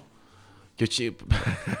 que eu tinha conseguido internet com a primeira pessoa que eu encontrei na cidade, que era um coreano que tava guiando os argentinos. Nossa, que fita, hein? Junto com os. Enfim, o cara não falava nada minha, minha língua, nossa língua, nem falava inglês, nem falava Mas sabia a palavra Wi-Fi. Mas ele sabia a senha do Wi-Fi, ele pegou meu celular. Aí eu mostrei pra ele, ele do hotel, explicou que era do hotel e colocou a senha e Aí bateu. sim. Que legal. Aí o Renan tinha, além de ter o Renan no, no WhatsApp, porque ele gravou comigo subindo, ele gravou, fez umas imagens de drone quando eu tava subindo a, a cor de papo, indo pra São Antônio dos Cobres, ele tinha meu spot. Ele não conseguiu falar comigo, óbvio, pelo, pelo, pelo WhatsApp, porque quando eu vi as mensagens já tava no hotel. Uhum. E tô eu montando minha barraca no posto de gasolina, chega a caminhonete, eu falei, vixe, jogando pedra em mim, né? Derrapando. Já vai, não, os caras vão me expulsar daqui. Era o Renan. Cara, me salvou aquele dia que foi frio pra caralho. Ele falou, mano, eu não posso, não posso pegar dinheiro e comprar nada, lá, porque eu não tenho dinheiro, mas eu posso dizer que é água. Eu falei, mano, como assim você vai dizer que é água? Ele colocou um quarto de hotel como se fosse água na conta dele.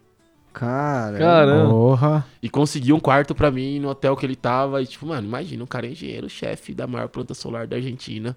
Era um hotelzinho qualquer. Nossa. que da hora. Aí eu comi carne de lhama. Ele comprou um monte de coisa pra mim na mercearia. Falou, ó, você precisa do quê? Eu falei, mano, não precisa de nada, não. Só Puta isso que aí. cara tá da bom." hora, hein, Nossa, mano. Mano, meu. o Puta, cara- viajar e encontrar gente assim animal, né? E, e- incrível. e você via o brilho dos olhos dele de, tipo, me ajudar a viajar, sabe? De, não, vai lá, mano, você, você é foda, você é doido mesmo. Tamo junto. Tamo junto. Aí no outro dia, de, é só a questão, ele ter trocado o carro já foi muito foda. Porque quando ele desceu, ele desceu com, com, com o carro fechado. Era um, um SUV, mas era fechado. E n- ele falou, mano, você precisa de alguma coisa? Eu falei, ah, talvez gasolina, porque eu não sei como vai ser na cordilheira. Aí ele trouxe gasolina, pão, é, ele desceu com a minha Mas parte. você, gasolina? Porque eu tava usando MSR pra, pra cozinhar. Ah, tá. E eu era múltiplo combustível. MSR é. Isso, é, Usa? é, é, usa gasolina, eu tava usando Ah. gasolina. E ele desceu com o meu peso e depois ele subiu pra São Antônio dos Cobres com o meu peso. então, na real, esse pedaço eu fiz um pouco mais leve. Ah, que legal. velho. Mais, mais, ou menos, mais ou menos. Mais ou menos. E, e nessa, ele no outro dia ele falou: Não, você não vai pedalando até a fronteira. Eu vou deixar você pelo menos na planta solar. A gente tá falando de uns 60 quilômetros de areia. Nossa. Tinha uma caminhonete, tipo, eu não lembro se era uma, uma Maroc, dançava na areia. Nossa. Então você Imagina, imagina. você de bike. Ia ser E lindo. andar. Bonito. Aí ele foi indo, foi indo, foi indo. Aí chegou na planta solar, ele falou: Não, vou deixar. Aí ele pegou um rapaz que ele ia levar a planta solar, deixou o cara e falou: Vou levar ele até ali. Cara, esse até ali era tipo mais uns 60 quilômetros que o pneu do carro afundava na areia. Nossa. Então eu falo assim: tem, mano, eu tenho sorte. Sim. Total. Ah, Total mesmo. Só que quando ele me deixou na fronteira, ele já falou pros caras da fronteira: ele vai ficar aí uns dois dias porque ele tá apunado. Que é como eles, eles diziam mal de, mal de altitude. Uhum. E eu, besta, não, não tô apunado até descer do carro. Tá vendo? Aí você ó. sentiu. Senti muito mal. Caramba. Aí eu- os caras da fronteira falaram, não, fica aí o tanto de dia que você quiser, né? Isso até trocar o turno. Mas você já era o quê? Uns 4 mil metros?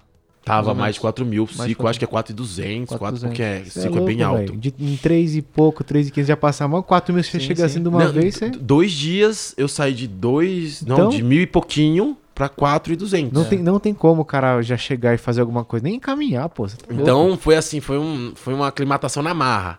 Aí eu lembro do cara do exército falou: "Não, fica aí quantos dias você quiser". Aí no outro dia de, no outro dia, sei lá, umas 11 horas. Ah, eu achei o Wi-Fi. Esse foi da hora. Eu achei uma senha do Wi-Fi na gaveta da cozinha do Passo Cico. Gente, se vocês forem no Passo Cico, na gaveta da cozinha do abrigo tem um papelzinho dobrado, é a senha do Wi-Fi.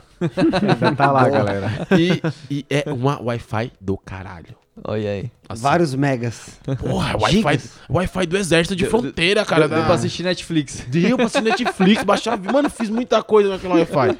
Ô, imagina o tesão do viajante, mano. Wi-Fi, lugar pra é. dormir, água. É, Banho comida. quente bom, é bom, e é bom. aquecedor a gás. Que Porra, mano. não liguem. Não liguem o aquecedor a gás. É melhor passar frio. E ter oxigênio pra respirar.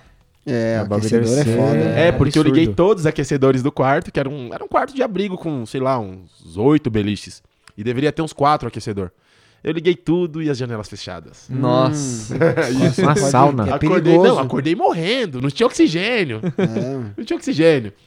Aí no outro dia, quando era, sei lá, umas 10 horas, eu preparando comida e já sabendo que eles iam tirar tudo que tivesse aberto, porque a fronteira, quando você vai entrar no Chile, eles tiram tudo que é perecível, tudo que tá demais. aberto. E aí chega um comandante e fala, ó, vambora. Aqui não é hotel cinco estrelas, não. e eu... Peraí. Meu equipamento tá todo aberto lá dentro do quarto, que eu tinha já aberto pra separar e tirar tudo, deixar tudo mais fácil, que eles iam, que eles revistaram tudo na passagem. Uhum. Não dá pra sair agora. Não, mas você vai. Eu falei pra eles, então, ó, se eu passar mal no caminho, eu vou, chamar, vou apertar o spot e assim que eu chegar no meu país, eu vou falar que a culpa foi de vocês. Caramba. Caramba, você meteu o Me- gardenal não, nos caras, mano. Não, mas era hora. real, porque eu ia, eu ia sair, eram umas 10 horas. Até eu arrumar meu equipamento, eu ia gastar umas duas horas. Eles abriram tudo. tudo. As embalagens que eu tinha lacrado com papel filme pra não estragar, eles abriram. Nossa. É, mas lá é assim mesmo, é foda. Tudo que era comida aberta ficou na fronteira. É, isso eles não pegam. Entendeu? Então, assim, eu saí no outro dia, aí eu falei pra ele, não, no outro dia eu saio de, de manhã cedinho, primeiro horário. Me preparei pra isso. No outro dia eu, eu fui sair da fronteira quase 10 horas. Tá louco. Agora você imagina, eu 10 horas me arrumar pra chegar na fronte para chegar na, na, na- na fronteira, passar a documentação e eles revistarem tudo pra eu Bom sair. É. Então eu ia sair dali umas voltas, umas 3 horas da tarde. Eu não ia, eu não ia sair muito longe da fronteira, não. Aí no outro dia de manhã, saí, mas a Gaia tem sorte. Tava indo, fui pedalando, meus primeiros 11 quilômetros ali foi. Foi assim, 5 horas pra pedalar 11 quilômetros. Nossa. Pesado. Vento contra. Todos os. Eu encontrei mais uns 5 cicloviajantes, eles falavam pra mim: Você não viu que o vento tá ao contrário, não? Galera vindo de- É. do sentido contrário. Família, a galera vindo não pode. Mano, tinha uma- um, um casal, um casal com duas crianças. Criança mesmo, e a, e, tipo, os a menininha acho que tinha uns 13 anos, 12 anos, Aham. pequena, bike pequenininha, e com alforge, e viram no pau da porra, com vento nas costas. Cara, tava 30 e pouco de vento na minha cara, assim, me empurrando. Tem, tem, um, tem uma foto minha que eu tô sentado, tipo assim, se vocês soubessem o que tava passando comigo naquela hora. Eu imagino as crianças vindo a milhão, olha lá aquele otário. É, bem isso, sabe? O, ca- o cara parou, parou, ele perguntou pra mim, por que, que você tá indo pra esse lado? O vento tá contra. E não era um ventinho, cara. A gente tá falando de vento de, mon- de cordilheira. 30, 40 quilômetros empurra, velho. 4 mil e pouco de altitude, já tava mais alto, porque você sai do. O passo tá no. Pra você ter ideia, tá 4,200 e não vale. Uhum. Então você sobe o vale. Nossa, cê é louco. E, e eu esperto, assim que eu passei o vale, tinha um mirante. Eu falei, ah, eu vou tirar foto naquele mirante. Aí larguei a bicicleta e andei tipo uns 300 metros. Não faça isso. Mano, você tá louco. Quase já. Sério, não faça isso. É. E, e nessa foto que eu tô na estradinha ali, indo no sentido São Pedro Atacama, tentando chegar na, na fronteira real, né? Porque a fronteira real tá 10 km. Tá, não, tá mais 10 km, então acho que uns 15 quilômetros da, da, da onde fica a imigração. Eu tentando chegar e, puta, já não aguentava mais. E durante todo esse percurso eles falam muito de Pachamama, né? Eu peguei minha garrafa de água assim, eu falei, a única coisa que eu tenho de precioso aqui é água, né? Sim. Aí joguei um pouco de água no chão e falei, pô, pensei comigo, pô, Pachamama, me ajuda aí, né? Lá você não achou nenhum Gauchito Gil, aquela outra, qual que é o nome? Defunta Correia, que a galera coloca água na estrada, nunca viu? Não, não, não. Ah, Sério? tinha, tinha, tinha, tinha que tem, bastante. tipo, uns santuários, assim, Sim, a galera coloca tinha dezenas de tinha. litros de água ali, Tinha muito, só fervendo, né, é, no só sol. que na, na- no Passo Cico é um passo militar, não passa ninguém, né? É, é verdade. No Rama, no Rama tinha É, um monte. Gauchito. Gil não chega É. ali, não. No, É. Cico, no Cico não tinha ninguém, cara. Aí, pô, aí me veio uma caminhonete, mas assim, deu, sei lá, uns 5 minutos depois me passa a caminhonete jogando pedra em mim. Eu falei, caralho, pedi Cusão. ajuda, pô. O cara veio me Foda, né? zoar aqui. Aí, o, aí, aí passou, sei lá, uns 40 minutos e eu continuo pedalando daquele jeito, porque aí teve uma hora que eu parei de pedalar. Essa hora eu já tinha parado de pedalar, já tava empurrando a bicicleta. E aí chegam uns caras de motos, perguntam pra mim como que era a estrada. Eu falei que era pior do que dali pra trás. aí os caras voltaram, os caras voltaram pro Chile. Nossa. Porque falaram, não, se a estrada tá pior do que isso, vamos voltar. Porque faltava sabe, uns 3km pro asfalto só de onde eu tava. Aí essa caminhonete vem de novo, rasgando e para do meu lado. O cara me chama pelo meu nome, que eu olho. Foi o cara da imigração que tirou quase toda a minha comida. ah, é, detalhe, eles me deixaram praticamente sem comida. Tipo assim, eu, macarrão.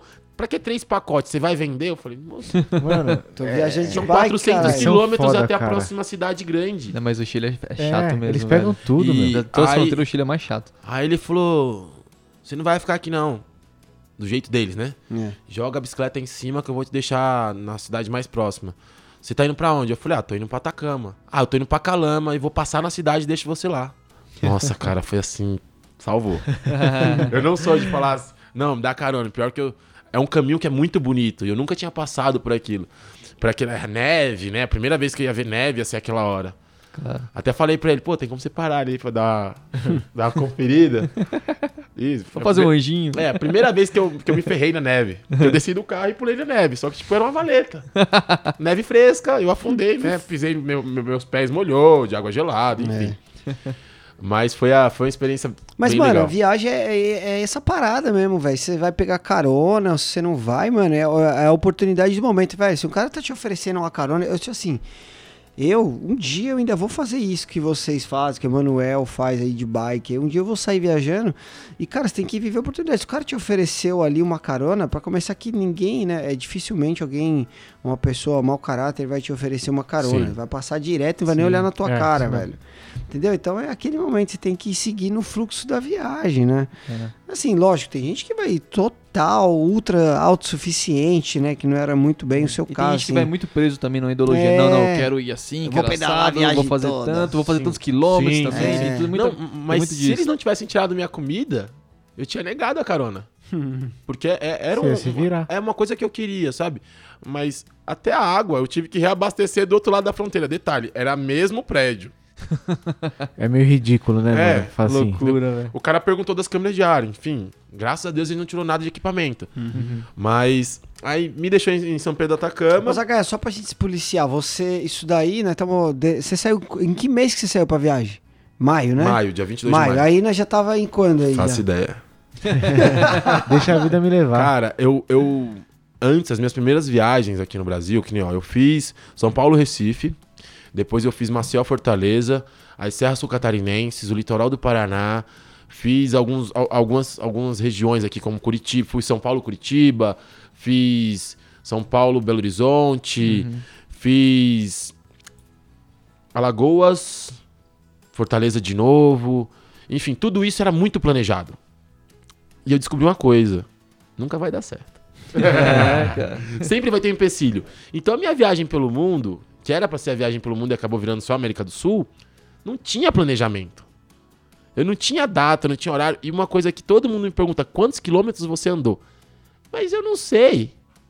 Sim. Eu não sei nem onde eu tava tal dia. Vê a postagem aí, se eu fiz no dia, show. Se não, É. Eu acho que o mais legal é isso, sabe? Você É. não fica preso a a essas, essas coisinhas é, externas, assim, sabe? Você tá realmente vivendo aquilo. Sim. Tá E, e uma coisa que eu coloquei na minha viagem era não, não ter esse tempo que, eu, que acontecia sempre nas minhas viagens aqui. Eu tinha que voltar pra trabalhar.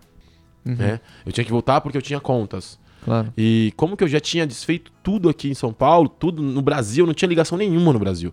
Nada, assim, nada, nada que me desse conta no Brasil. É, eu falava, não, eu vou viver o lugar. Tanto que São Pedro do Atacama eu fiquei quatro meses. Uhum. Entre São Pedro, volta pra Argentina de ônibus pra, pra comer churrasco.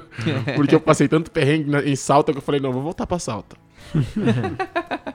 e voltei com dólar, né? Você passa cicloviajante e volta com dólar. Assim, ah, tô podendo. Ostentando, É, ostentando. não perguntava nem o preço. E não Manda, precisava. é. prato. E, e assim, a, a viver São Pedro foi uma coisa muito louca. Uhum. É uma das coisas assim que eu sou louco pra voltar a São Pedro do Atacama. Que legal. Porque eu não passei lá como um turista ou como até mesmo um viajante. Eu morei lá. Eu era um morador, eu conhecia os cachorros. é, vocês conhecem os cachorros, conhecia tudo. Andava no deserto à noite sozinho. Nem sempre sozinho. Você é naquelas rave que tem no meio do deserto também? a galera faz é, as festas lá. Mas é claro. Tinha até umas mais clandestinas, sabe? Dizer que, você, né, que a gente, né? Cachoeira no deserto, tem cachoeira ali que a galera não conhece. Alguns Legal. pontos turísticos que a galera não conhece. Subir vulcões que a galera não sobe. Que massa. Quanto tempo você ficou ali? Quatro meses. Quatro meses. Quatro meses. Pô. O total foi quatro meses. Tempo bom, hein? Aca- Fui pro Yuni de. de- Fui pro Yuni Pedalou como no tradutor. Yuni, não? Não, fui como tradutor, cara. Que isso? Que pedalar, não, né? Zé Gaia mudou. né? Era aquele nível. Não, Iron Man não, Iron Man não. Nesse negócio de Iron Man, de até o final, não. Zagai não, não. Roots virou Zagai Nutella. É, consegui- é de boa. É, Zagai é, de boa. de- co- Comecei a trabalhar numa agência e eu descobri que todo mundo que fosse, pro- que tipo, me mandasse mensagem antes de chegar na agência, Uhum. eu ganhava uma comissão maior. Olha aí. Então, Legal. era melhor. Aí eu fazia, em São Pedro, eu precisava juntar grana pra seguir viagem. Que eu falei, não, vou juntar grana, porque, pô, na Argentina eu passo- quase passei fome. Não passei fome porque tinha comida. Sim. Mas assim, tipo, sempre no limite, sabe? É, Eu falei, e também acabei pedindo várias vezes ajuda pros meus amigos do Brasil. E a Uhum. galera sempre me ajudou. Sim. Obrigado, gratidão, galera. É, e eu falei, não, vou juntar uma grana. E nessa, juntar a grana, consegui trampo. Um amigo do amigo falou que um amigo tava lá, que era pra eu procurar uma agência. E dei sorte da dona da agência tá lá na agência, porque ela nunca tava, porque eu comecei a trabalhar na agência, eu sabia que ela. E dali pra frente eu descobri que ela nunca ia trabalhar. que terceiro, segundo dia eu tava sozinho na agência, sem falar a língua dele direito, porque muda Sim. né? bastante. Bastante. E dali eu comecei a vender tour. Essa foi a primeira parte. Aí me colocaram pra subir um vulcão. Cara. o cara que só fazia monta essas Não, montanhas no mas até aí você já tinha aclimatado, já tava melhor. Não, ali é 2,500, Ah, tranquilaço, né? De boa, passeio. Ali 2,500 já tava correndo na cidade já. Aí me passaram pra ir fazer o primeiro vulcão. Quando eu voltei, eu já coloquei vulcão na agência, no mesmo dia. Falei, não, a gente vai vender vulcão. Aí começou. Eu subi como guia, se- segundo guia, né? Porque eu não podia Sim, ser guia, sim. que eu não tinha os documentos deles. Claro. E também não tinha todo o equipamento, mas subia pra ajudar os, os guias Legal. é, fazer coisas por fora. Então, assim, como que a gente não tinha, a gente não tinha o trampo de, de guia na agência, eu organizava tudo. Eu organizava o carro, eu organizava o guia, eu organizava o café da manhã e ganhava 50% do lucro. Olha. Porra, que da hora. E, e- quem foi, quem já foi pro Atacama e fez qualquer tour lá sabe que é muita grana. E o lucro é, o lucro é alto. Então, assim, beleza, né? Aí vem a questão nova, a questão do parapente, que agora a Zagaia é voador, né? Fui fazer o. subir o Paniri. Que eu ainda vou chegar no cume dele que eu não consegui. assim. Aham. Tinha um, o, o Ale, que foi o amigo que me deu o spot. Foi, tava de férias, foi pra, pra, pra Atacama e falou: Ah, quero fazer uns vulcões e tal. Eu já tinha feito muita coisa, já tinha ido pro Yuni. é, mas o Paniri, se eu não me engano, ele é quase 6 mil. Então, a brincadeira é diferente ali, né? Subi no Paniri, eu tava bem, só que o Ale começou a passar mal, porque ele não tava tanto tempo na estrada quanto eu, não tava tão acostumado com a altitude. Uhum. A gente chegou, acho que aos 5 e meio, a gente não subiu mais. Só que aí tem um problema do Paniri. Você começa abaixo. Você começa quase 2 mil, dois mil e pouquinho. Ô, louco. Então você vai subir tudo isso Ô, louco, sem velho. trekking, sem, sem, sem track log. Você vai subir, subindo pedra. Tanto que a gente desceu pelo, pelo areia, pelo que eles chamam de.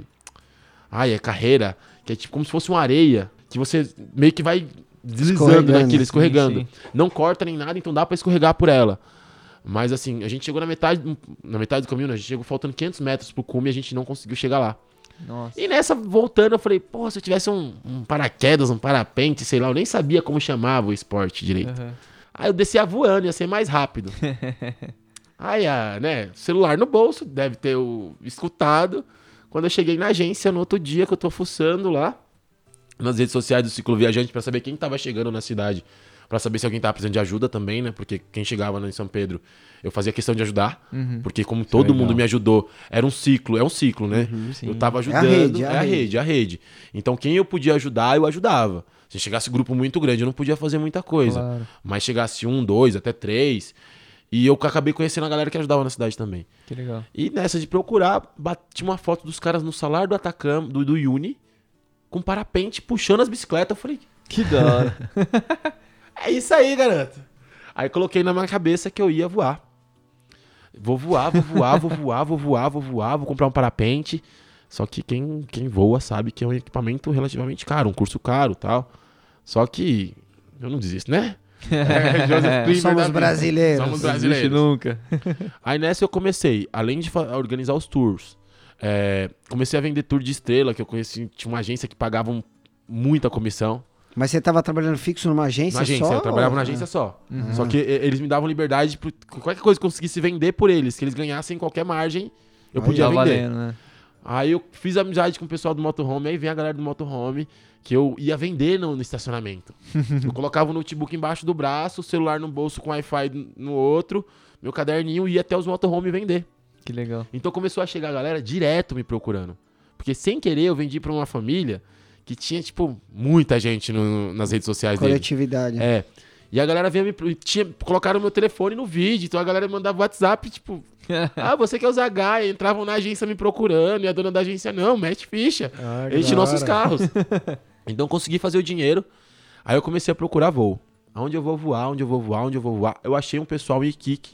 Só que aí, essa coisa de conhecer muita gente. Uma das meninas que trabalhava comigo na agência tinha um, um amigo, tem um amigo, que é o Samuel, que ele é piloto de teste de equipamento. Então o cara realmente é. Ele não é só instrutor. Ele é um nível acima. Ele testa o bagulho Cara, é o seu tá- Miyagi. É, né? ele testa o bagulho, assim. Tipo, ele tem umas lesões, né? Umas coisas que não deu certo. Elementar, né? É. Office, office do... Ossos do É, ofício. isso. E só que era no Peru, em Paracas.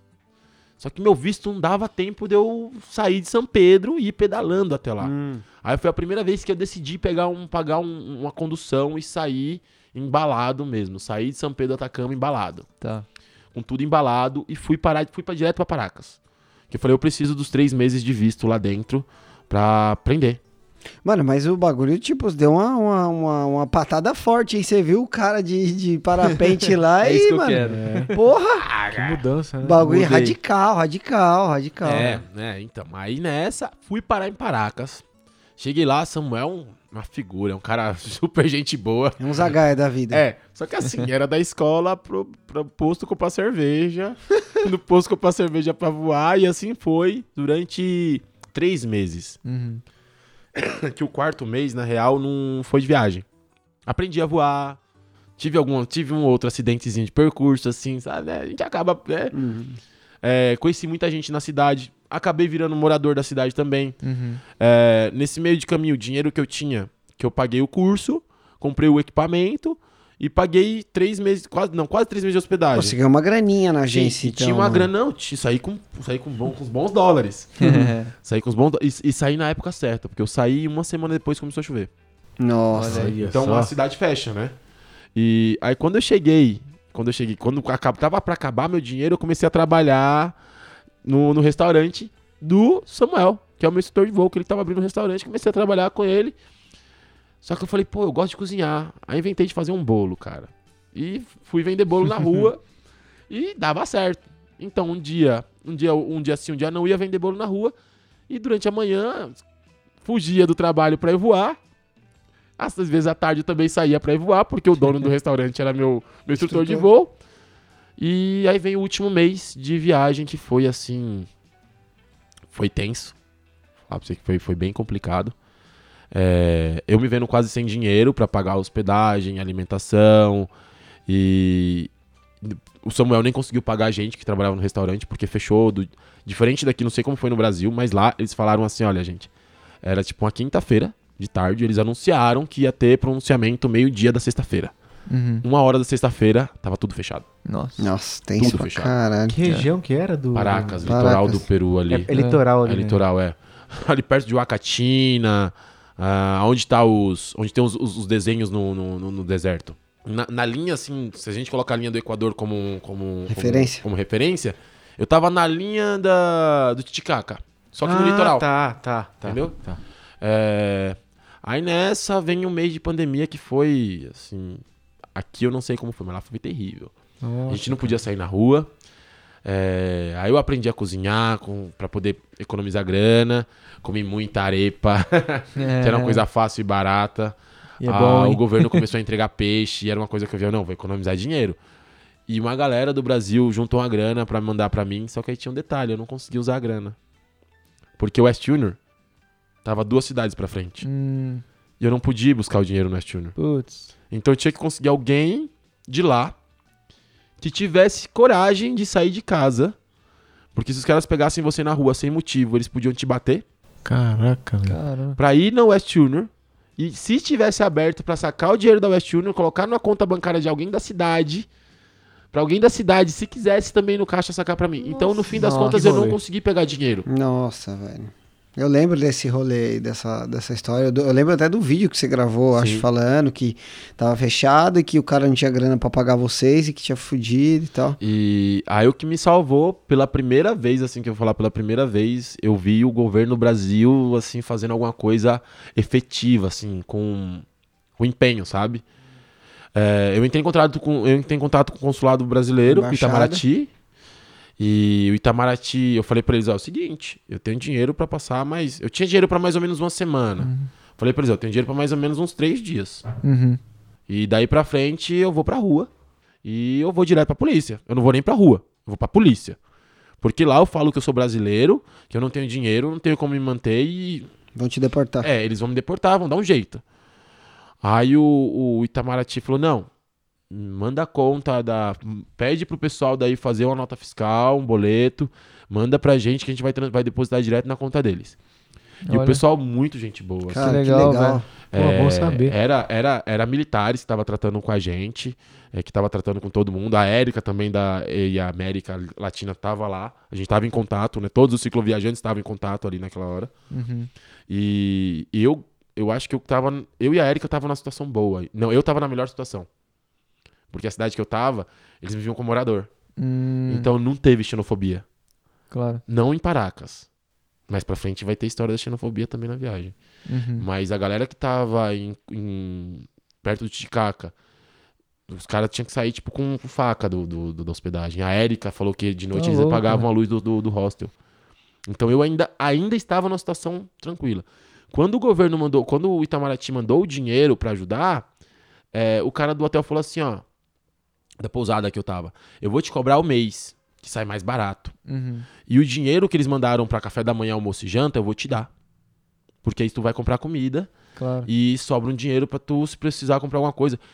Deu crise de rim nesse Nossa. meio termo, porque atenção, é, estresse, é, É. se eu me ali- Em Eu relação aos que- remédios, você tava encontrando os remédios lá? Fácil? Então lá, lá era tranquilo, porque o remédio que eu tomo lá, que aqui é controlado, só com, só com, com, com receita, receita? lá você consegue comprar normal na Ah, farmácia. então menos mal. Só que você tem que ir no médico pedir a receita, de qualquer forma. Porque eu não sabia que não precisava. E depois que eu descobri, eu ia lá comprar direto. Só que assim, pra sair da pousada, pra ir até a farmácia, eu tinha que ir com um pano branco no ombro, ou com um chapéu branco, alguma coisa branca, Por quê? porque era, era regra pra turista. Ah, é? Era regra. Que loucura. Então, assim, era um, um- um- você tava avisando que você tava ou indo comprar comida ou ir fazer alguma coisa de, de, de necessidade. Entendi. E tanto que a primeira vez a polícia me, me escoltou até a grade do hospital, porque eles me atenderam do lado de fora. O cara me atendeu a tipo assim, uns 5 metros de distância pela, pela grade. Escreveu a receita, me entregou a receita à distância, colocou na janela, né? Aí eu peguei, fui até a farmácia, na farmácia do mesmo jeito. Comprei o remédio, voltei. E o dinheiro que eu tava, que, eu tava, que eles me davam era pra eu, pra eu- que sobrou era pra comer. E, cara, e, e como é que foi pra você? Não foi tipo um choque, assim, tipo, que nem assim, pô, a pandemia, a gente nunca imagina que vai É, acontecer não, uma pandemia, tá ligado? Você tava no meio de guerra. uma viagem e começa a acontecer uma- um monte de coisa que é coisa de filme, sabe? Cena de filme, tudo fechado, a galera com medo, não país. tem contato e tal. Como é que foi isso pra você? Como é que você lidou com isso lá também? Então, aí foi, foi. Eu tive muita força dos meus amigos, tipo, que, ó, você não tá sozinho, a gente dá um jeito de trazer você de volta. É, pessoas aqui no Brasil, o Mika, que é meu dentista, falou, meu, que seja 50 mil, a gente, a gente traz você. Mas eu não queria falar, não, preciso. Que ele já tinha me ajudado. E eles, mano, os caras me ajudaram muito. Aí eu, quando o consulado falou que ia fazer por mim, eu fiquei mais tranquilo. Mas foi, foi assim, os primeiros seis dias foi assustador. É Sim. tenso, velho. Imagino. Não. Pra gente Não, aqui não, é. foi. Eu, a galera que fala assim, não que você não imagina, é que não, não, não dá pra imaginar. Porque foi muito, foi muito mais do que a galera imagina. Porque assim, você não. Por exemplo, lá na cidade, teve um período dessas quatro, cinco semanas que eu fiquei em, em clausura, assim, né? Que só podia sair homem, só podia sair duas vezes por semana pra fazer compra. Nossa. Então eu tinha que pedir pra dona do, do- do- do- da pousada comprar as coisas que eu precisava. E não tinha comida pra todo mundo, então ela não podia comprar muita coisa. Nossa. Então vi, sabe, você se vê naquela cena o, go- o governo passando entregando peixe e eu indo pra rua, não, eu quero. O governo vindo entregar frango, não, eu quero, eu preciso. Meu, que loucura, né? E, e você se vê assim, tipo, meu, mas até quando meu dinheiro vai aguentar? Até quando eu vou segurar? E o pessoal da pousada, não, se você ficar sem grana, você não tem o que fazer, a gente segura você aqui. Né? Você, você, tá, você tá com a gente, a gente não vai te colocar na rua. Né? Mas eu me vi numa situação. Tenso. até vir o dia de ser repatriado. que foi, eu acho que de todas as situações, a pior. Porque o consulado avisou, com três dias de antecedência, que a gente ia ser repatriado, que ia passar um ônibus na cidade, ia me buscar. Mas daquele jeito, você pode levar uma mala Uhum. de 23 quilos e uma malinha de mão só. Então, bicicleta, Putz, equipamento pesado, ficou tudo. ficou usar o Forge e assim, Nossa. coisas que eu demorei anos pra conseguir, porque é tudo do melhor que você imaginar pra cicloviagem. Tudo assim, é, é fogareira MSR, é Alforge é, é Ortilib, meus equipamentos que tá A lá, bike. North Face, a própria Putz, bike cara. que é, é um super equipamento. Mas isso você deixou com alguém ou você teve que abandonar? Então, ficou. De primeiro ficou o pessoal da pousada. Aí depois eu passei pro pessoal da escola de voo, que eu falei, não, é, pega, usa aqueles. O professor falou, é, sempre essa bicicleta, porque ele tava fazendo entrega, que era o que ele Uhum. conseguiu de trampo nesse meio tempo aí da pandemia. Uhum. Falei, não, deixa lá. Ele falou, ah, vou guardar os equipamentos lá na, na escola. Eu falei, beleza. Tá lá ainda, né? Tá. Mas, então, aí vem essa história de não poder levar a bicicleta. Que foi uma coisa, assim, muito difícil. Porque não era mais bem material, era, era uma amiga ali, né? Sim. São todas tinha uma meninas. relação é, sentimental. Emanuel Que tinha uma eu relação diga sen- nisso daí, sentimental. É, cara. E só que assim, a situação era tão ruim, tão ruim, tão difícil, que no dia que eles falaram, a gente vai passar pra te buscar, eu tô... foda-se. Não vou. Não, foda-se a bicicleta. Ah, tá. Foda-se, vai ficar pra trás, eu dou um jeito, volto Ela- pra ela- buscar depois. Ela tinha nome? São meninas. São todas meninas. Ah. São minhas filhas, são as minhas. Só tive uma bicicleta que era um, que era um tratorzinho, porque era uma mountain bike muito bruta. Tá. Mas são todas meninas. São todas E minhas qual que era o nome meninas. dessa? São todas meninas. Ah, meninas, meninas. meninas, É, as meninas. Ah, tá, meninas. o nome. São minhas meninas. É. Saquei. E aí nessa vem o dia do repatriamento. Puta que pariu, cara. Foi assim, terrível. Ah, Foi a pior sensação que eu tive na minha vida, assim, de verdade. E que eu Caralho. já passei umas situações de vida assim, punk. É, quando a gente primeiro eles passaram no micro-ônibus pra buscar a gente e levaram a gente até Lima, escoltados. Todos tinham o salvo-conduto de todas as cidades que a gente ia passar. Então, assim, não era só um salvo-conduto é, que você ia passar até Lima, não. Tinha, a gente tinha autorização de todas as cidades. Então a gente não. A gente parou uma vez no lugar que eles já estavam esperando a gente pra parar. Uhum. E mesmo assim a galera não queria que a gente passasse.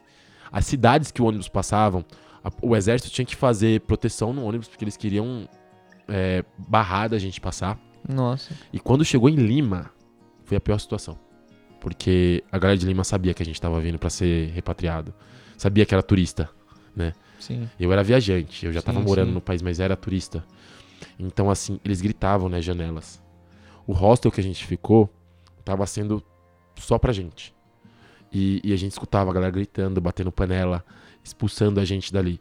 Então foi uma situação de pânico do momento que a gente chegou até o momento que a gente entrou no avião. Tá louco. A gente, em momento algum, entrou no aeroporto. É, no dia de. no- a gente chegou de noite, né? Aí no outro dia de manhã a gente tinha que ir pro consulado. Aí você imagina você andando a pé, numa cidade que a galera não te quer, indo E até o Lima consulado. ainda que é, pô, capital. Ali é lotado E- de gente. sabe? e- Mano, mas qual que é o lance? Porque, tipo, É, os pra caras, mim- os cara, o que que os caras achavam? Que vocês que, tipo, o turista que trouxe o vírus, tipo, mano, É, porque eu não entendi Sim, a sim, pra- parada. Pra, eles, para eles, é, depois foi constatado, foi consta- constatado que foi um, um- um peruano, que o primeiro caso foi peruano. Mas pra eles é turista, tá vindo de É. fora, o vírus tá vindo de fora. É, independente. Só que, por é. exemplo, Então- o meu visto. Eu tava vindo do, do, Pará, do, do, do, do- do Chile, quatro meses, e depois eu já tava quatro meses. É. Meu, não, já tava três meses que meu visto aspirou. Então, não, quatro meses meu visto aspirou dentro do, do- da viagem. Então, mano, eu já tava de quarentena há muito tempo dentro do país Sim, dele. Mas já. pra eles não tem diferença. Mas pra eles não né? tinha diferença. Lógico. Tem um dos meninos que era cicloviajante que, que calhou de estar no mesmo ônibus que eu, ele falou que foi terrível. Então, pra ele foi pior ainda que a xenofobia começou lá, ele não conseguia sair pra comprar comida. Caralho. Então, em Lima foi assim, a, a chegada no aeroporto foi aquela coisa assim, até chegar no consulado a gente foi andando, porque tava muito perto. Sim. Mas tinha exército em todas as esquinas da, da- do hostel até o consulado.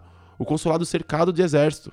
E, e é um órgão do exército lá, no- lá deles. É, um- é- é- é- quem tá lá é exército brasileiro, não sim, é? Sim. Não é uma pessoa que tá lá um cargo civil, não. É um, é um, é um, é um cargo militar.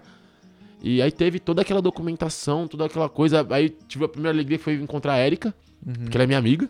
Então foi um- uma felicidade encontrar alguém Nossa, conhecido, alguém que. Pô, que eu é podia bom, abraçar, que podia abraçar, que não podia abraçar. E aí falou, a, gente, a gente vai se abraçar e a gente quase, quase, quase foi preso pelo consulado brasileiro. E aí a cena de colocar a gente no ônibus, colocar todo mundo no ônibus, assim, meio que pelos fundos da embaixada, e ser escoltado da embaixada até o aeroporto, mas assim, muito escolta. Muito escolta. E a galera batendo panela, a galera fazendo barulho, e aquela coisa assim, tipo, tenso, sabe? Uhum. E chegou no aeroporto, eles colocaram a gente do lado na pista, tinha um- um- um- um- umas tendas estendidas. Então não revistaram as nossas malas, não passou em raio-x, não passou em nada. Eles só queriam mandar a gente embora. Lógico. E foi, foi até. Aí, de- aí daí pra frente já ficou mais suave, sabe? Quando a gente chegou no aeroporto, foi tipo, aeroporto. Ufa. Ufa. Aí tinha, mano, tinha todo tipo de gente sem imaginar no avião. Tinha desde o do empresário de alto nível até o cara que vende artesanato na praia, Sim, sabe? E gente que já tinha viajado de avião centenas de vezes e cara que nunca tinha visto um avião de perto. Uhum.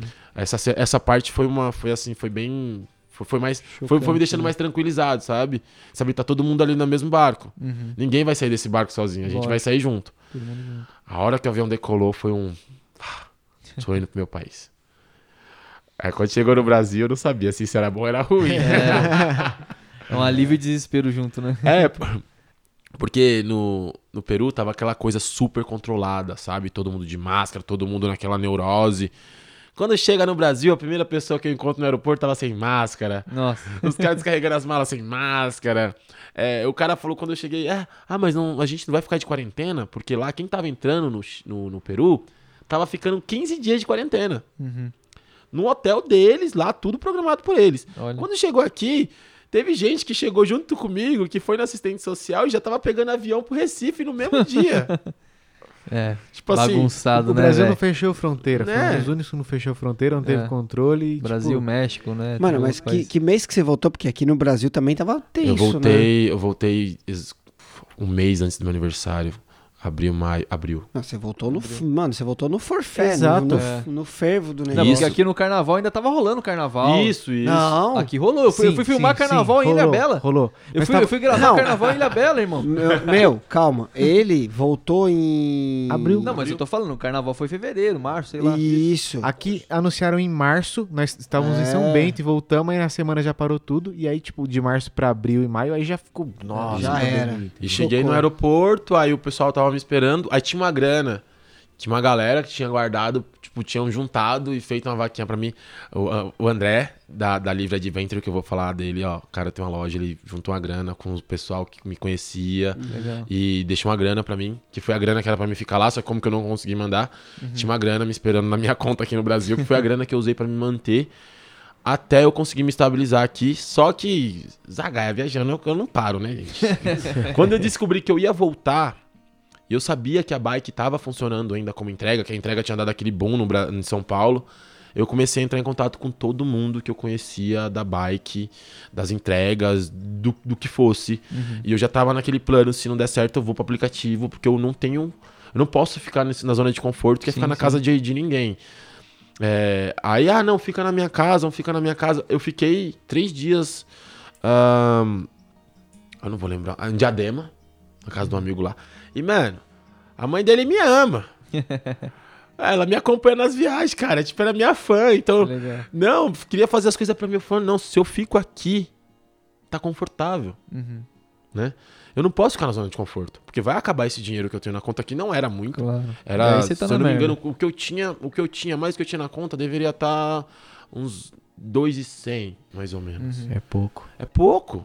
É para quem só tem uma mochila nas costas e não pode acampar, não é nada, é, muito pouco. Na cidade que nem São Paulo, é é, é muito pouco. É. E mas eu consegui me dar um jeito. Aí lembrei da Nathalie, falei, já tinha falado com ela, ela falou: "Ó, "O escritório tá fechado, o laboratório tá fechado. Uhum. Se você quiser dormir no laboratório, pode dormir no laboratório". Só que aí tinha um problema, o laboratório era comercial. Hum, Então eu tinha horário pra entrar e sair. Então até mesmo eu correr atrás de um trabalho, correr, ir, ir nos restaurantes, tentar arrumar um trampo, é, tinha horário. Tanto que eu lembro que eu fiquei um fim de semana preso dentro do laboratório, porque abria, fechava meio-dia, se eu não me engano, no sábado, e só abria na segunda-feira, 8 horas. E eu fiquei no laboratório, usando Wi-Fi, vendo a janelinha, porque era bem na consolação com a Paulista, então, tipo, vendo só ali, né? Tipo, não tinha o que fazer. sim. E aí nessa eu consegui esse trampo que eu tô agora. Também um contato de um amigo, que era uma cooperativa de bike que eu tinha ajudado a abrir, acabou que ele me colocou nessa vaga, Legal. Que eu, eu fiz um, um puta reviravolta na empresa. É, e dá pra perceber que, velho, o que você faz aquele negócio. Mano, eu nunca vi. Conheço gente que trabalha como corrieiro e tudo mais. Inclusive, eu já quase trabalhei numa, numa empresa assim também. E, cara, ver você carregando aquele trailer bike com TV, com máquina de lavar, sei lá o que, que você coloca ali, velho. O bagulho é gigantesco. Mano, é mano. inacreditável, velho. Você é, um, você é um monstro, velho. Tipo, eu, ve- eu vejo também assim, eu falo, caralho, Zaga é, mano, monstro, Bicho assim. bruto, velho. É brutão, Perna porque... de aço mesmo. tipo, é, perna de aço, mano. E Porque é peso, né, velho? É, muito, ó, pra você ter ideia, faz dois dias eu levei um, tinha 20 entregas. Dentro dessas 20 entregas tinha uma caixa com areia pra gato. Só que tinha, Sacanagem. tinha oito pacotes de 3 quilos. Nossa, cara. Ô, Só uma das entregas. Tá louco. Então, velho. assim, você Caramba. imagina Não, que. e você vai com o Ford, você vai com mochila, você vai com o trailer bike, você vai com tudo cheio. Não, a- agora eu, sou, só, só vai o trailer. Só o trailer. eu falei, não, só o trailer. É só o trailer. Pelo, pelo amor de Deus. Não. Ah, Não. Quando eu cheguei, quando eu cheguei, eu vou agradecer mais uma pessoa, a Roberta Godinho, do pessoal do QG dos Capivaras, quem conhece o, o projeto dela, de, tipo, que ela arrecada equipamento e tal. Quando eu cheguei, eu não tinha bike. Uhum. Aí, aquela história de, tipo, não precisa agradecer, quando você puder ajudar alguém, você ajuda.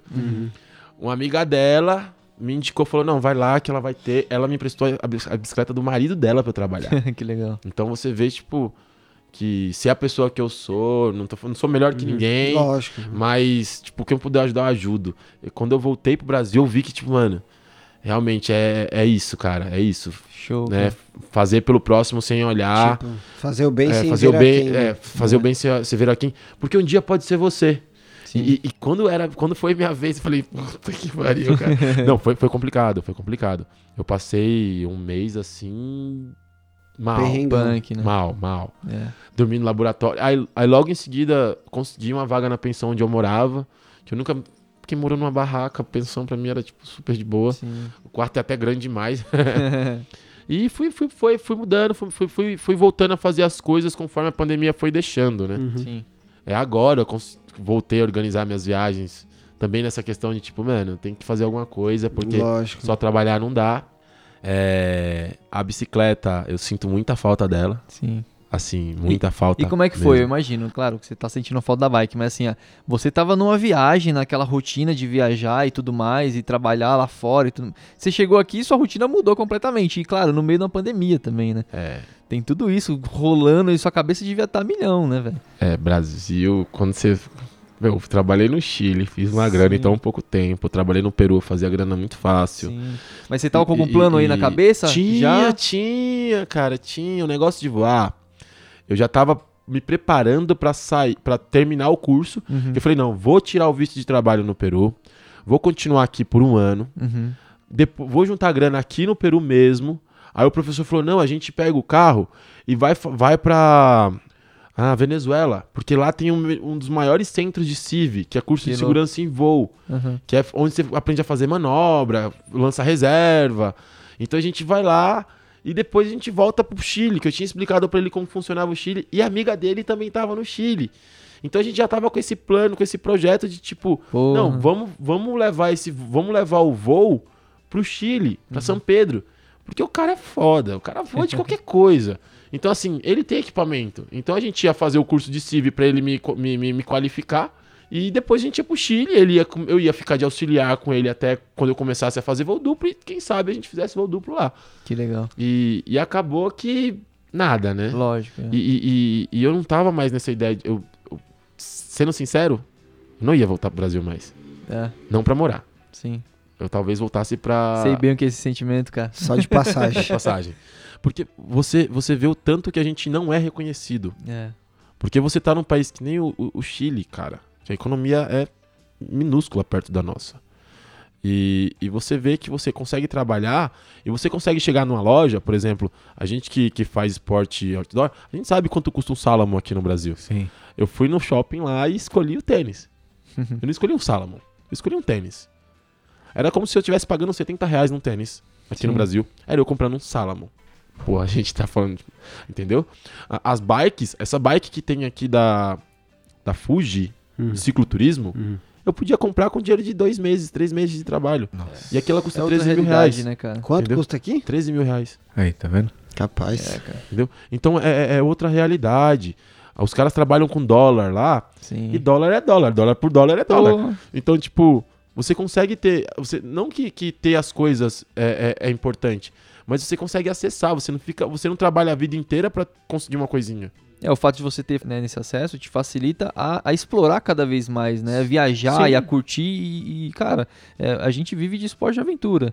E, cara, tudo bem, aqui a gente consegue fazer né, com nossos equipamentos, que é aquilo que você falou. Cara, você consegue fazer com o que você tem, Sim. né? Mas a facilidade do acesso aos equipamentos técnicos, né, top, Com no caso, certeza. no seu caso, por exemplo, você quer começar a voar, você tá- já tá voando, né? Sim. Pô, lá fora você ia conseguir muito mais rápido tudo isso, entendeu? É. Também tem isso, né? A gente tá. Você, só de falar de, de voar. Um exemplo do voar. um, um equipamento bom aqui no Brasil, a gente tá falando de uns 20 mil reais. É. A gente tá falando de equipamento de 3 mil dólares. Nossa. Entendeu? Doideira, né, cara? Então, assim, depois que eu, que eu descobri que realmente trabalhar com. Trabalhar e ganhando em dólar é outro mundo. Sim. E, e eu falei, pô, vai ser um meio de eu, de eu continuar viajando. Né? Que nem eu dei aula de português na Argentina, é, fiz muita coisa. E eu falei assim, pô, eu posso continuar viajando, monetizar de outras formas e não voltar pro Brasil, porque eu trabalhei até os 29 anos e saí do Brasil com 350 reais, porque eu não tinha como. Porque o dinheiro não dava. Sim. E olha que eu tinha um, um salário, né, eu ganhava relativamente. Aqui a gente bem. trabalha pra sobreviver, mano. É. pra viver, é foda. entendeu? basicamente Eu, eu, eu ganhava mais que o dobro do ciclista que ganhava mais Sim. do trampo que eu fazia, entendeu? Porque o trampo que eu consegui me pagava, me pagava mais do que a galera que trabalhava na rua. Então, poxa, não dava, cara, não dava, sabe? Pra eu fazer a viagem eu tive que desfazer de tudo que eu tinha. Aí lá, tra- trabalhando no Chile, eu pagando um aluguel caro, numa cidade turística, indo viajar, que eu saí de férias das, das viagens, que pra Argentina eu fui de férias. Sim. É, saindo pros lugares, fazendo as coisas, eu ainda consegui conseguia ter, um- ter uma qualidade de vida, sabe? E, e treinava na. Eu ia pra academia, tipo, mano, sobrava dinheiro pra fazer o que eu quisesse na cidade. Você tava realmente vivendo É, eu ali. tava vivendo, sabe? E, e saí daquela realidade, fui pro Peru pra outra realidade que também, também era condizente, tipo assim, trabalhar e você ter condição de fazer Sim, as sim. coisas, sabe? E, e- e no Brasil não tem. Então é uma coisa que, pô, a gente fala, ah, o Brasil é maravilhoso, mas até que ponto a gente tem que aguentar isso, sabe? Do governo pisando a gente. Com certeza. cara. Mas é, essa coisa de voltar pro Brasil não era. Acho que foi o que mais me bateu, não foi, foi essa questão de voltar pra essa nossa economia Uhum. e de eu não ter completado um ano de viagem. Poxa. Que fita, hein? É. O meu aniversário, eu passei, eu me escondi. Meus amigos. Aqui, né, quando você chegou. É, eu me escondi. Teve, os amigos compraram bolo, mandaram vídeo. Você Tipo, evaporou. até parabéns, esperando, irmão. Sumiu. Ninguém sabia onde eu tava, eu, eu evaporei. Desligou. Tá louco, né? Porque não, não- minha cabeça não. Não, Não, tava assimilava, processando é. a parada, é. Eu tô É. ligado como é. Deu uma Porque- frustrada, É, assim, porque meio eu, que eu um... eu passei tanta coisa durante a viagem, nos 11 Imagino, meses que eu mano. passei fora. É, foi como um tapa na cara, né? Tipo, Porra, foi um, Ô, foi um- foi mudou. Foi um chute. não é mais assim. É, foi um Mudou mesmo o Zagaia? Quem que é o Zagaia antes da viagem e o Zagaia hoje, mano? Ah, tipo assim, tipo, rolou alguma coisa assim, um choque assim, tipo, quem que era você antes o da viagem e depois? É, a gente pensar, também, é. né? Cara, a gente nunca volta a mesma pessoa, né? Nunca. Isso, isso- isso é, fato, isso é fato. fato. É, eu fiquei mais desapegado ainda. Já era meio desapegado mesmo, agora eu sou mais desapegado ainda. A questão de ajudar o próximo só aumentou. Amplifica, muito, né? amplifica, velho? porque você vê que é uma, é, é, é, é uma troca. Você tem que ajudar os outros mesmo, você tem que fazer pelos outros. Porque se todo mundo pensasse assim, o mundo seria melhor. Porra. Claro, com certeza, então, mano. eu não preciso que você faça por mim, que Uhum. você faça. Mas eu, eu fazendo a minha parte, eu dando o meu exemplo, já tá ótimo. Se as pessoas, se as pessoas aprendem comigo isso, show. Se não, eu fiz a minha parte. Eu não preciso, é, é, eu não preciso que os outros façam, mas Uhum. eu vou sempre fazer pelos outros. É, mais minimalista, então. pra mim. É, É, Quem aprende a viver só É. com uma barraca, não um isolante e um saco de dormir, cara, é, volta da viagem, e, tem e- como. E uma coisa de eu, eu não aturo mais nada de ninguém. Não engole sapo Não. na parada. Não, não, não. Você tem ideia, eu- eu- quando eu cheguei no Brasil, eu tava sem perdido, sem nada, aí consegui me ajeitar, aluguei uma casa, paguei, porra, três. Paguei três. Era contrato de três anos. E a dona da casa começou a se meter na minha casa, na, na, na minha vida. Eu falei, quer saber? Entreguei a casa e fui, voltei a morar num quarto de pensão, quase um porão. Tá, tô bem, ninguém me incomoda aqui. Pronto. mano. Então, assim, eu, eu voltei. Menos é mais. Menos é mais. Voltei querendo mais sossego. Sim. Eu voltei menos pilhado. Que era aquela pessoa que não tem que fazer, tem que fazer. Não, voltei menos pilhado, voltei num. Né? Quer saber? Se não der, não É, deu. eu voltei muito mais, que nem o pessoal fala, voltei muito mais good vibe. É, eu era muito mais acelerado. Que nem, ah, chegar num lugar que nem a gente foi acampar esse fim de semana, o pessoal tava na pilha de ficar na fogueira, eu fui lá, conversei com um, conversei com outro e sumi. Eu não sumi, não. Pode crer, hein, mano. Você sumiu mesmo, hein? eu Eu fui tava dormir, mano. Eu fui dormir. sabe? Tipo assim, é meu Mas é bom tempo. descansar, velho. É É meu tempo, sabe? Tipo, não tem mais essa. tô correndo atrás das minhas coisas, agora tem projeto novo vindo por aí, Zagaia viajando, vai continuar. É, já, então, Zaga, isso era uma coisa que eu ia perguntar, né? Puta, é, o lance mesmo era você contar de como rolou, né? A parte da sua viagem e até o ponto que ela foi interrompida aí por conta da pandemia, não só a sua, como a de muitas outras pessoas, né? Também. É, dentro de toda essa situação, e aí você voltou pro Brasil, conseguiu se estabilizar, né? Tá, tá trampando já, se organizou, e agora, tipo, como é que tá, assim? O que, que tem de projeto novo? A gente já viu que você tá voando, Zagaia voando tá voando, bastante. é. Não é Zagaia, vi- Zagaia viajando, é Zagaia voando. É, Zagaia voando agora. É, então, cara, esse projeto de Zagaia voador aí, uma coisa, foi, veio lá do Chile. Mano, calma aí, velho. Tem um bagulho que eu queria te perguntar. Qual que é o lance do Zagaia, mano? É seu sobrenome? Ah, então, Zagaia. É, É, mano. da época do hockey. Porque Zagaia é um bagulho da hora, pra hein, mim é o sobrenome É dele. tipo, mano, Não, o nome não, do não, monstro, não. tipo do, sei lá, dos Power Rangers, Zagaia, tá? É um bagulho assim, É um que assim, super-herói, sei lá. Atrás, quando eu Zagaia. tinha meus 18 anos, logo que eu comecei na bike, eu também comecei no patins. Ah, Só que eu nunca fui, tipo, nunca fui jogar bola, nada disso, né? Então, quando eu entrei no patins, eu achava a patinação de manobra muito. Não, vai me machucar. Aí eu vi o pessoal jogando hockey. Eu falei, ah, isso aqui não é, é um pouco agressivo. Só um pouco agressivo. Ah, E eu jogava na defesa, então, eu era um cara muito grande, jogava na defesa com taco muito grande. E o Zagaia, a, a Zagaia é uma lança grande. hum. E como que meu taco era muito grande porque eu era da defesa e o taco da defesa tende a ser maior pra ele alcançar ma- mais longe a puck, então um idiota me batizou de Azagaia. Azagaia, que não sei o que. E nisso, eu xinguei esse cara assim, infinitamente.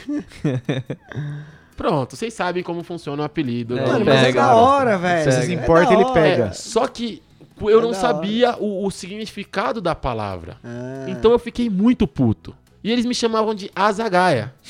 E ficou, ficou, ficou, ficou, ficou. Aí depois você vê, quer saber? Chama. Aí com o tempo, com o passar dos anos, o, o, o apelido acabou fazendo parte, o, o significado, que a Azagaia é uma lança, uma lança de arremesso. É uma lança que se, se, você joga pra, pra, pra matar onça até aqui no Brasil. Tem várias, tem várias vertentes. Tem a, tem a da Grécia, lá do Antigo Egito. Tem a da Grécia e a do Antigo Egito. Mas todas são lanças de arremesso, lanças grandes. Uma aqui no Brasil é um tridente. Então, não, é, eu falei, pô, isso faz muito, muito sentido com, com a minha vida. Aquele cara que vai mesmo, vai dar merda, mas ele tá indo, se jogando. E aí virou isso, né? E todo, tem muita gente que acha que é meu sobrenome, gente. Não é. É, Não, pra é mim meu sobrenome, meu, so- meu, Zagaia, meu mano. nome é brasileiríssimo, é Diego Silva Santos com um chapeuzinho no E do Diego. Caraca, meu. circunflexo. No E que não tem, não tem pronúncia. Nunca imaginaria. Pra mim é Diego Zagaia e pronto. Não, é. Não, mas é legal que tem um significado, pô. É. Sim, Total, tem um puta total. significado, assim. Você vai pesquisar o que é, tem um puta significado. E combina muito com a, com a pessoa que eu sou hoje. Que legal. Talvez não combinasse com a pessoa que eu era na época que eu ganhei o apelido, que era só por causa do equipamento. Sim.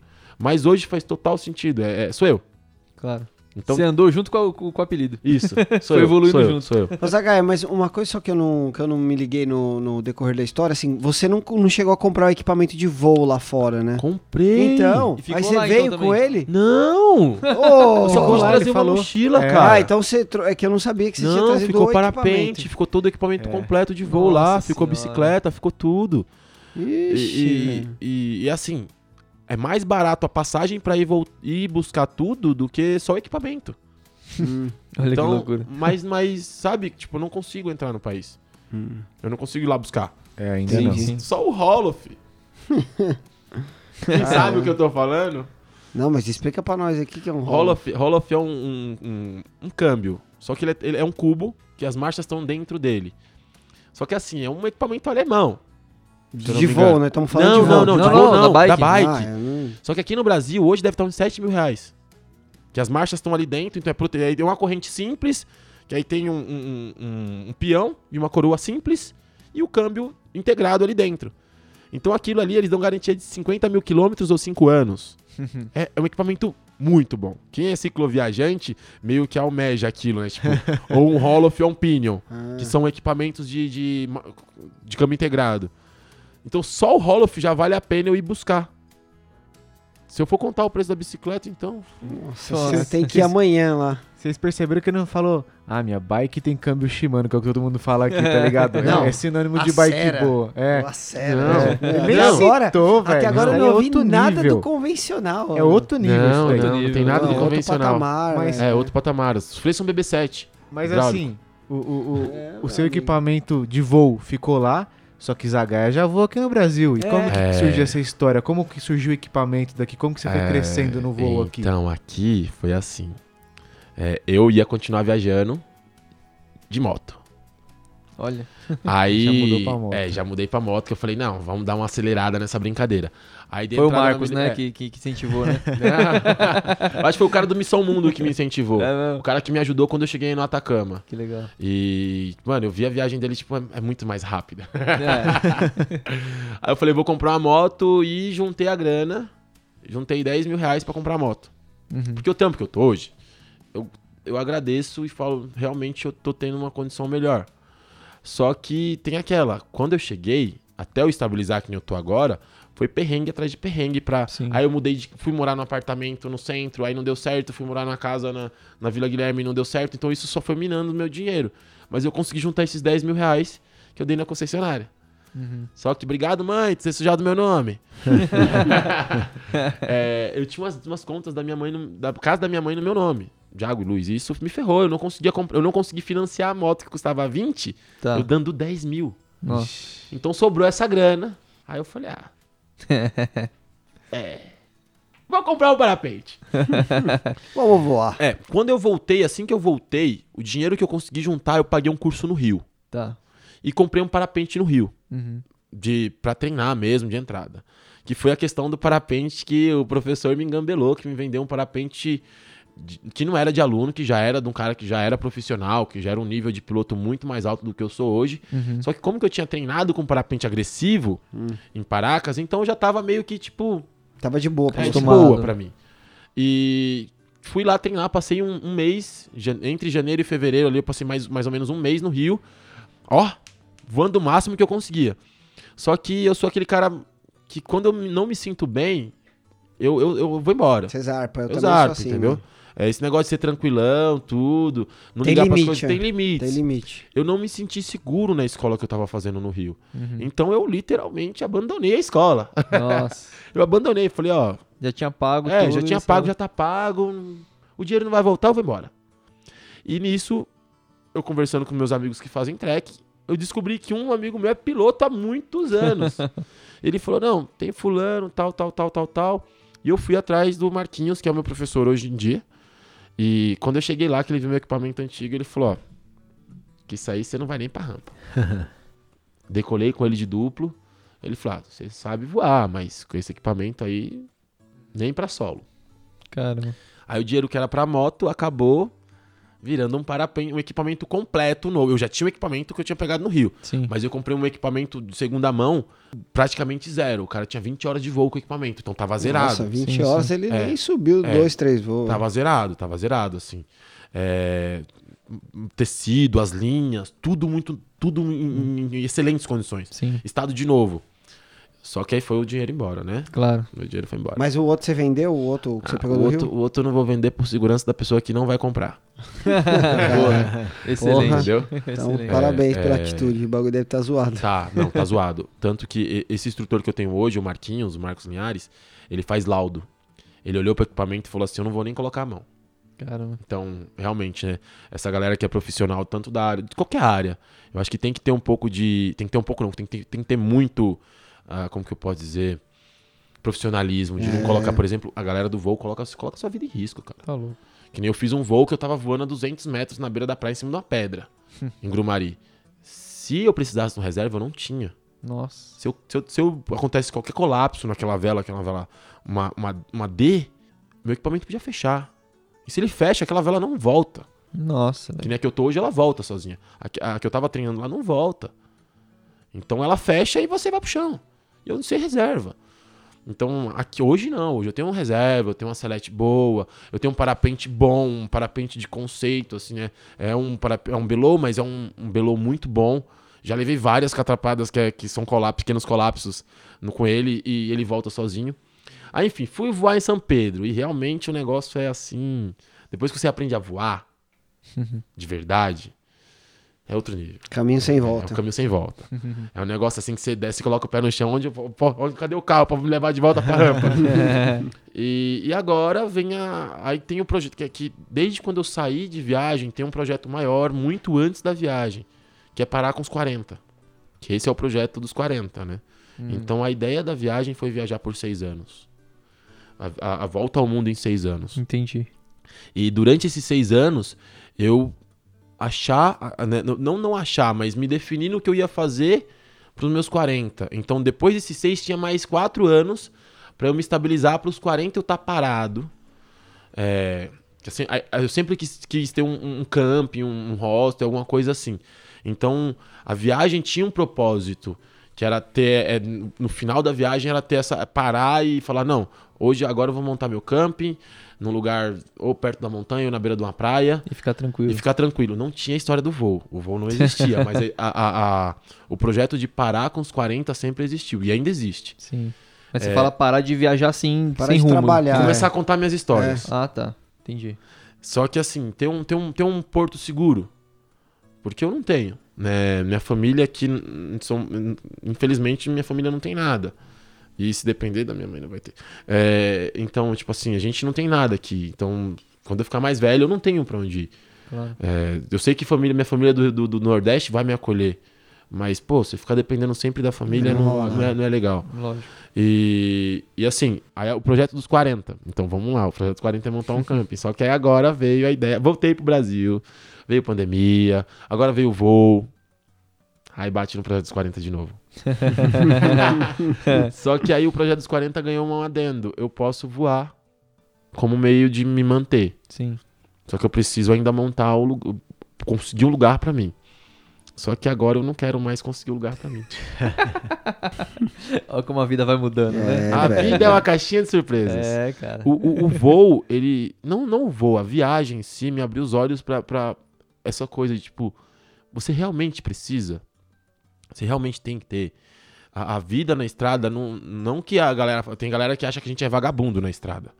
Mas eu trabalhei em obra, eu dei aula de português, eu trabalhei em restaurante, eu vendi coisa na rua, eu trabalhei em agência de turismo, eu fazia câmbio pra galera.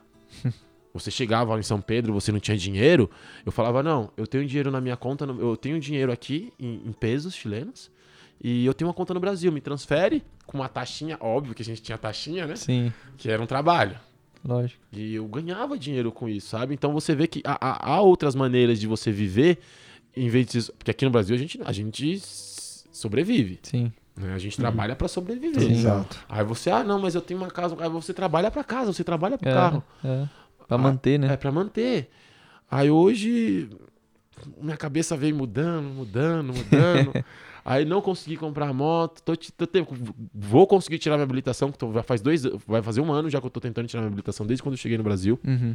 Que foi assim, quando eu peguei, comecei a pegar meu dinheirinho, já fui, não, vou tirar a habilitação, que é uma coisa que eu não tenho, que eu senti muita falta lá fora. Assim, se eu tivesse a habilitação, tinha conseguido tra- trampo de guia, porque eu podia ser motorista. Lógico. É, Aí agora veio um projeto novo, Hum. E qual é? é, é o motorhome. O motorhome. É. Olha. Olha é aí. o motorhome. Só que assim, você sabe que as coisas, as coisas acontecem, né? Sim, mano. E eu sempre ajudei os outros, sempre ajudei todo mundo. E a- essa história de organizar a viagem, é, tem o nosso motorista que é o Cleitão, que é um cara, tipo assim, quando a gente conheceu, ele não tava numa situação legal, ele tinha perdido um ente querido da família dele, enfim, ele tava muito mal.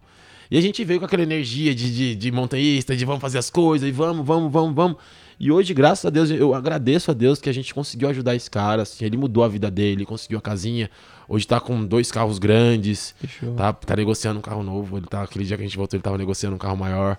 Então, assim, ele conseguiu crescer na, na, na vida dele e a gente vê que, tipo, eu, eu olho assim e falo, poxa, consegui ajudar o cara, cara. Que massa. Tipo assim, só de eu estar fazendo as minhas coisas eu consegui ajudar o cara. Uhum. E o primeiro carro, que era o carro que a gente começou a, a viajar, tá parado. Hum. E eu falei, pô, vou comprar. Aí eu comentando com ele, eu falei, poxa, eu vou comprar um carro assim, assim, assado. Aí ele falou, pô, esse carro vai te dar trabalho, Zagai. Esse motor já é velho, que não sei o quê. Eu falei, cara, mas você sabe como que eu sou, é o que eu consigo, né? É o dinheiro que eu consegui juntar até o fim do ano. E ano que vem eu vou trabalhar pra montar o carro, que eu sei que vai ser igualzinho a bicicleta, que eu vou montar tudo do melhor que eu conseguir pra não ter problema com Sim. isso. E aí ele. Aí eu falei, é, mas é isso que eu consigo, então eu vou comprar uma Kombi. Aí ele falou, pô, mas a Kombi é pequena pra você, você é um cara grande. Eu falei, mas. Eu não vou deixar de fazer. Maior que uma barraca é. É. E agora, agora meu negócio. Meu Dá negócio pra dormir no é, colchão, meu mano. negócio virou assim, eu não vou deixar de fazer se eu não. hum, Por, por limites financeiros ou por limites, seja lá qual for. Sim. Aí ele vai e me oferece o carro. Aí ele falou, ó, um valor, esse valor que você vai conseguir aí, me passa e eu te passo o carro. Aí eu falei, uau.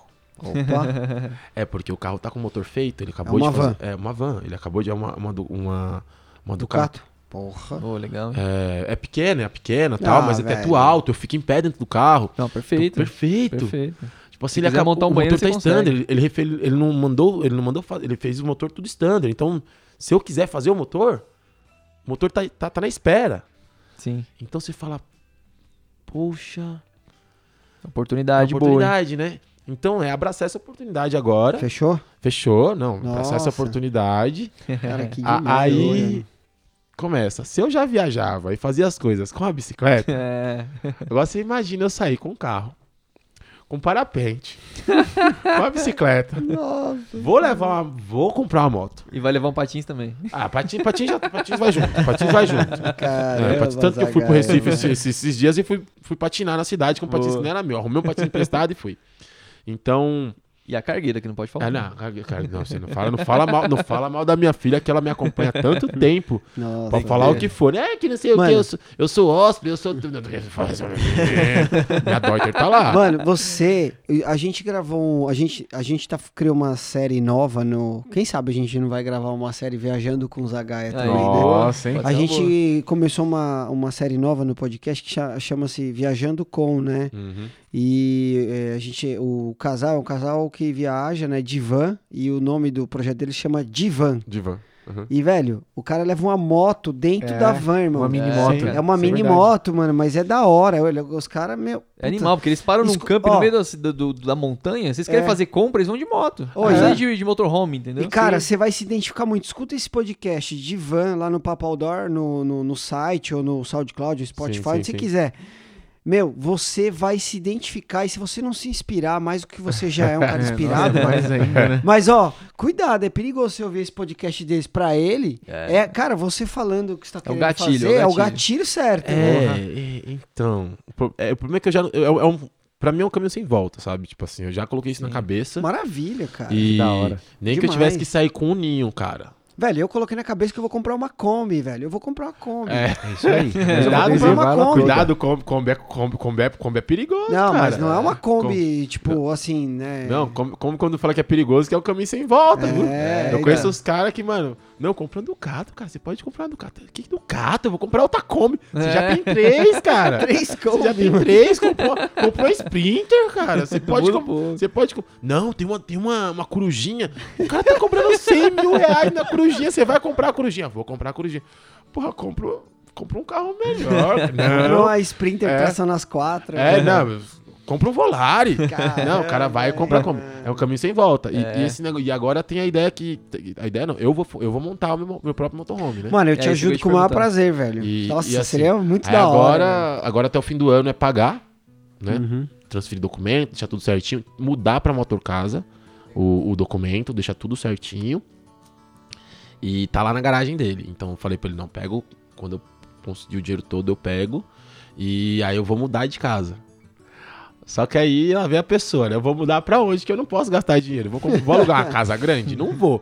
Aí tô eu vendo, já tava procurando, já procurando uma garagem com banheiro. É, é o essencial, Mora né? dentro do carro e já tem um banheirinho. Primeira, primeira coisa que eu preciso. A única coisa que eu preciso é um banheiro. Porque se tem um banheiro, ah, mas tem mosquito, eu monto a barraca. Isso, é verdade. Cozinha, cara, eu passei 11 meses com a cozinha que eu tinha em qualquer lugar. Ah. MSR, era fogareiro. Cozinhei muito com linha na viagem. Então, De boa. de boa, sabe? Assim. Então é alugar uma garagem com banheiro pra morar. Aí, ó, quem tiver ouvindo aí, tiver uma garagem com É. banheiro. Dá um salve E, e, e, e nessa montar, aí uma parte do. Já, já tem aquela. Eu, como que eu. durante a viagem eu fui aprendendo a, a não me projetar, mas ter, ter- ir criando ideias. Falei, pô, eu sei mexer com um monte de coisa. Já trabalhei com montagem de cabine acústica, já trabalhei com obra, já trabalhei com, com alinhamento de carro. Sei mexer com tudo que é tipo de ferramenta, que eu trabalhei com serralheria. Pô, as ferramentas que eu comprar pra montar o carro, Hum. eu vou deixar, vou comprar uma máquina de solda, vou deixar tudo dentro do carro pra isso ser um, um adendo pra eu Um trabalhar. meio de trabalho. Um meio de trabalho. Genial, Porra, animal. velho. Genial. Então, assim, pô, chego num camping que o cara chega lá, o cara tá com o portão quebrado. Pô, não tem uma máquina de solda ali, se você quiser. É, Só opa. que eu posso soldar pra você. Aí você me paga um, um valor simbólico. Almoço aí, um e eu fico uns dias aqui, comida. né? Um escambo também. É, a gente escamba, tipo, eu faço um trabalho pra você e eu fico uns dias aqui. Ou até mesmo se precisar de uma ajuda aí. É porque. Pra quem viaja é a melhor forma. É, cara. Você lembra lá no hostel que eu arrumei as câmeras da- do hostel do Sim, cara lá na Argentina? Azul, Zé. Cara, ninguém sabia arrumar. Eu sabia arrumar. Falei, arrumei, o cara deu umas noites de camping pra Deu gente, três né? noites de campo. Cerveja lá. É. Velho, Ela ficou mega isso, feliz. Sabe? É, não, e tá era só ótimo. isso que a gente precisava. Sim, só né? um lugar pra ficar e. Sim, e- mas, mas as pessoas não pensam assim. Elas. Bom, o, o normal que a gente aprende, né? Tem que arrumar um trabalho, é, viver, nos 30 viver o ciclo de 30 dias. Eu acho que. que Experiência. é, é, nossa, e esse ciclo de 30 dias é terrível.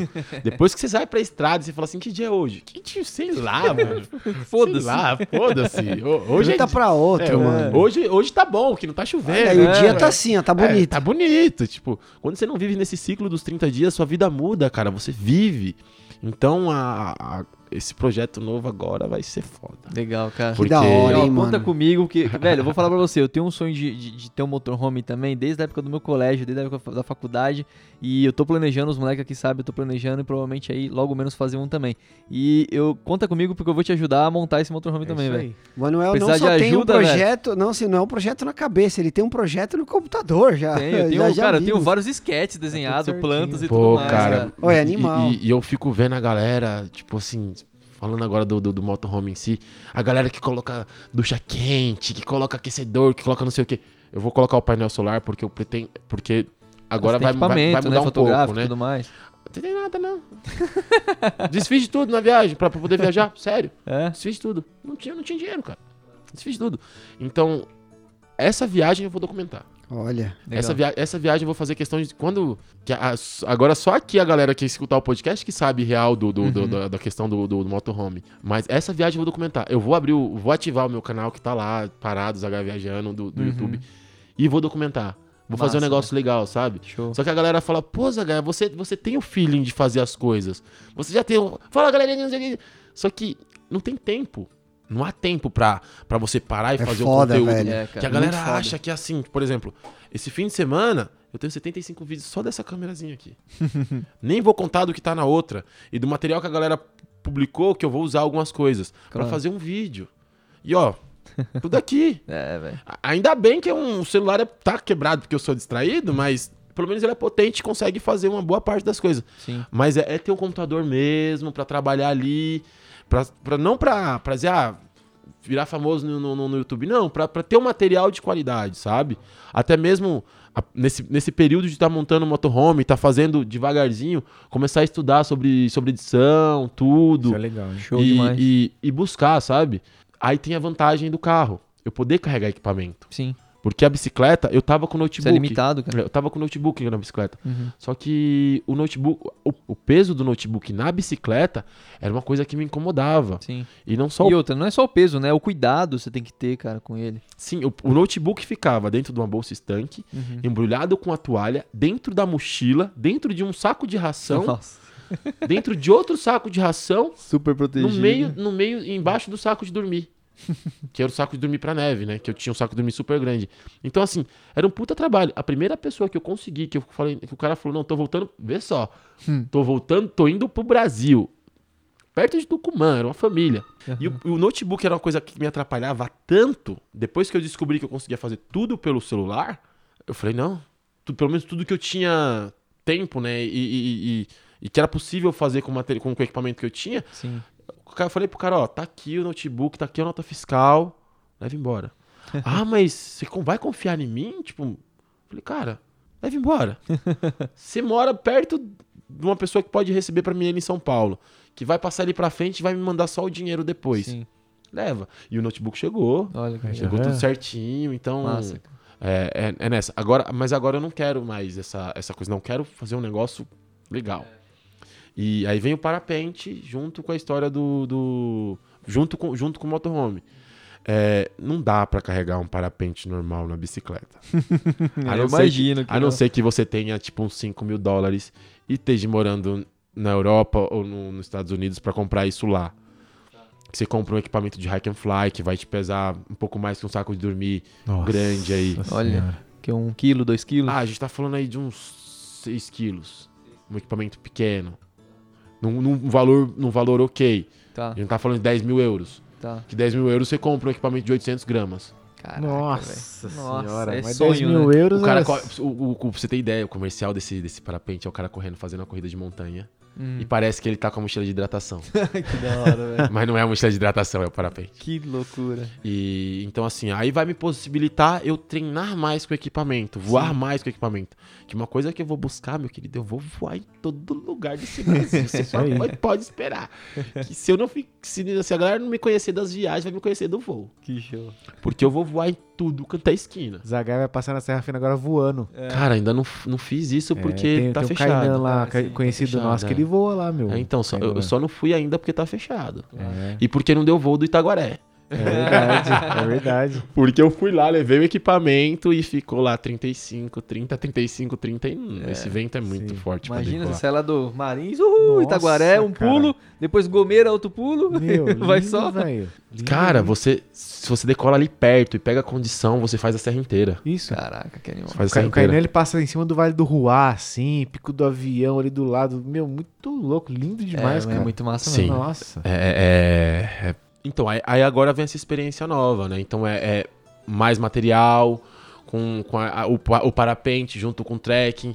Tô nessa, tô nessa, nessa pegada de vai ou, ou vai a moto ou vai a bicicleta, mas ainda tô pensando mais na moto, mesmo que seja uma moto pequena, que eu leve uma Pop 100 que seja, sabe? Uma crossinha que Sim, seja, sim, mas que me ajude a deslocar, Quebrar o galho só, né? é, cara? quebrar o galho, sabe? Tipo, tem uma bike dobrada no fundo do baú Ah, lá, perfeito. e ter uma motinha pra, ah, eu vou voar, hoje eu vou voar. O, a- o motorhome tá no campo ou na fazenda ou em algum lugar seguro. Eu pego a- o equipamento, coloco nas costas, vou pra rampa, chamo alguém que eu faço amizade pra descer a moto pra mim ou pra mim fazer resgate e tá tudo certo, sabe? Mas e, também e também se não tiver, eu vou andando pra rampa. Claro. Imagina, mano, o Zagai chega lá no meu camping lá, velho, e tá monte, sobe na rampa de voo do Instituto Porra. Altamontana, eu já É. resgato ele, vai na rampa do Sobradinho ali, mais pra baixo, os caras já... Pô, não, não, mas mas mas Mano, deve mas- ser mas da é hora você ter essa sabe? liberdade, né? E, e- e uma coisa que eu, eu senti, no, no- eu postei um vídeo voando, e tem uma galera que me acompanha que já me conhece da bike há muitos anos. Aham. E um cara lá do Espírito Santo. Pô, é meu sonho voar. Só que aqui não tem. Quando, ele- quando eu bati o endereço, que ele falou, não, eu moro longe, que não sei o que. Quando eu bati o mapa, o dedo no endereço dele, que eu abri o mapa, é na beira de serra. Tem como voar. Só não tem piloto. Porque, porque o lugar é tão interior, tão interior que não tem piloto. Tá vendo? Então, assim, pô, se é numa dessa, Né? eu tô habilitado. Você pode ir lá e ensinar. Não, eu posso ir lá e nem ensinar, eu posso ir lá fazer um Conduzir. voo. É, não, fazer um conduzir, duplo. exato, Fazer um também. duplo. É, Fazer um duplo. É, en- ensinar, eu acho que ensinar, É, não ensinar seria não daria, minha praia, exato, não é. seria minha praia porque é mais tempo, sabe? Claro. Mas ir fazer um duplo, nossa, realizar o sonho de, de uma Sim, galera sim. que, tipo, pô, eu moro aqui no fim do mundo, aqui não tem, mas vamos lá. Chego lá com meu equipamento, Nossa, perfeito. descubro um morrinho que seja, nem pra, pra fazer a pessoa, tipo, só tirar o pé do chão. Sim. E, e porra, daqui a 10, daqui a 8 anos, quem sabe como que eu vou Ah, estar nessa história é, do cara. parapente. Vai tá bem, mano, com certeza, Entendeu? velho. Com a força de vontade que você tem, com certeza. E, e vamos pra cima, vamos pra cima. Agora, aí, agora mano. do parapente aí fico nessa. Eu fico com o meu belô, pego um CCC. Fico com o meu belô, pego um CCC. Porque eu já tô nessa, eu tô querendo avançar, só que eu, hoje eu tenho mais consciência das coisas que eu faço. Se fosse antes, já tinha vendido esse, esse belô e pegado um CCC. Mas hoje eu fico, pô, eu sei que eu tenho mão, mas será que é o momento de eu trocar de equipamento? Que nem a bicicleta, eu, eu, eu sinto que a bicicleta foi a fase, a fase da bicicleta já, já passou. Eu já aprendi, já passei tudo o que eu precisava passar na bicicleta, o que eu podia passar com a bicicleta. E a ideia de viajar com o motorhome é ter um pouco mais de conforto. Porque, poxa, caralho, eu já passei tanta coisa com a Isso é bicicleta. demais, Não hein, só com a mano? bicicleta, né? Nos É. campings da vida, É no, tudo, né? tudo. É, É, dormir geral. molhado, É. Passar o perrengue mesmo e saber dar valor às É, coisas. e isso. peda- pedalar todo assado, porque você tá pedalando num lugar ruim, tipo, tomou banho de mar, e não Nossa, conseguiu água doce pra tomar banho. É. E são, são pequenos detalhes que hoje eu fico falando, poxa, valeu. Valeu a experiência. Você aprendeu é, com isso. Eu né? aprendi, Zaga evoluiu. Sim. É, mas... Mas- então, assim, a gente já pode almejar, então, que futuramente vamos ter uns viajando com o Zagaia, não? Aí, vamos acompanhar É. a sua viagem, cara. Podemos? assim, cara, vai ter. Certeza, Aê! certeza. Não, não- não Vamos é, ter mais uma série nova aqui, galera, ó. é, vai ter. Promessa é dívida, hein? Tá registrado aqui nesse podcast aqui, ó. Quem Vai tá ouvindo aí, principalmente os amigos do Zagaia, hein? Vamos cobrar. Então, é. Meus amigos acham que não vai querer cobrar, não, porque a galera sabe que eu vou embora. Cai no mundão. Cai no mudão. É, Mas que tem- da hora, Mas mano. tem uma galera que, que, eu, que eu agradeço ter conhecido, que a galera, tipo, me ap- apoia os sonhos, sabe? Tipo assim, vai lá, vai lá, vai lá. Isso é muito Você massa, doido velho. mesmo, você é doido mesmo, vai embora. É. Nem ser doido, tipo, você tem a coragem. Uma coisa que o Dr. Walter, que é o Mika, que é o dentista que o cara, o cara sempre me ajudou. é, ele fala: é, Eu faço o que ele queria fazer, o que ele gostaria de fazer na vida dele, sabe? Tipo, Uhum, E o cara tem dinheiro, o cara pode viajar, mas ele nunca teve a coragem de fazer essa essas loucuras, sabe? Assim. claro. E eu vejo uma galera que tem potencial de fazer e não, e Não não, faz. não faz. Então essa galera acaba me apoiando, tipo, ó, a gente vi- viaja, viaja por mim, Sim. sabe? Tipo, Eu vai, não posso fazer, faz por mim é, aí, faz vai. por mim. E, e, e cada vez mais eu vou conhecendo galera assim e eu fico, poxa, mas eu não sou tudo isso que a galera vê e fala. Mas eu não sou no meu ponto de vista. Mas é que você é livre, Mas, cara. mano, não, você tem uma parada, velho. Tipo, você tem um carisma, tipo, você tem uma. Você é, passa pras pessoas uma coisa que poucas pessoas conseguem passar. Isso. É uma Entendeu? liberdade contagiante. Eu falo isso pra você porque eu já ajudei pessoas, cara, e só pelo simples fato de sentir que aquela pessoa tava transmitindo algo muito bom, sabe? Sim. Tipo, sem conhecer ou, ou qualquer outra coisa. Então é isso, velho. A gente. É muito do que a gente emana da gente Sim. mesmo, entendeu? Às vezes, meu, você, tipo, não pode. Você não precisa nem abrir a boca, tá ali pra falar. O cara olha pra você e fala, mano. Cara, esse cara é o cara, sabe? Tipo. É a energia, velho. Sim, tem muito sim. disso também, sabe? é, e tem Tipo, muito essa questão também que ele falou, né? Que às vezes a pessoa que nem. Vai, você falou do doutor, enfim, outras pessoas que tem já uma vida construída, sabe? O Sim, cara, sim. sei lá, às vezes o cara construiu uma, uma- financiou uma casa, financiou um carro, tem família, tem filho. O cara não consegue largar tudo e seguir, sabe? E aí você consegue, Sim, você tem essa liberdade hoje, entendeu? Então, assim, você tá vivendo, querendo ou não, o sonho desses caras. Sim. E eles, Eles curtem apoiam. com você. Eles e te apoiam, apoiam eles desse jeito, apoiam. entendeu? Isso eu acho muito massa. Cara, que da hora, É, é. mano. Muito legal, hein, Zagaia? Porra, Não, cara. mas agora é o seguinte, ele começou lá no patins com hockey, foi pra trekking, foi pra bike, voou. De repente ele tá voando, ele pousa na praia, vai fazer mergulho também. Aí fudeu, hein? É, eu quero saber Aí o é que, que mais- vai vir depois Mais agora. equipamentos, Zagaia. Então, assim, no, no- o mergulho, velho. o mergulho é assim que eu terminar de me formar piloto. Aí, ó. Olha aí. Aí, ó. Então, assim, já, já, já, já, já tenho, já tenho o, o- a ideia Pad. do mergulho. O mergulho. Já tenho a ideia do Ah, mergulho. Ah, Porque ideia. assim, eu, né? eu nunca. Eu, eu tenho. Nem eu tenho medo de altura.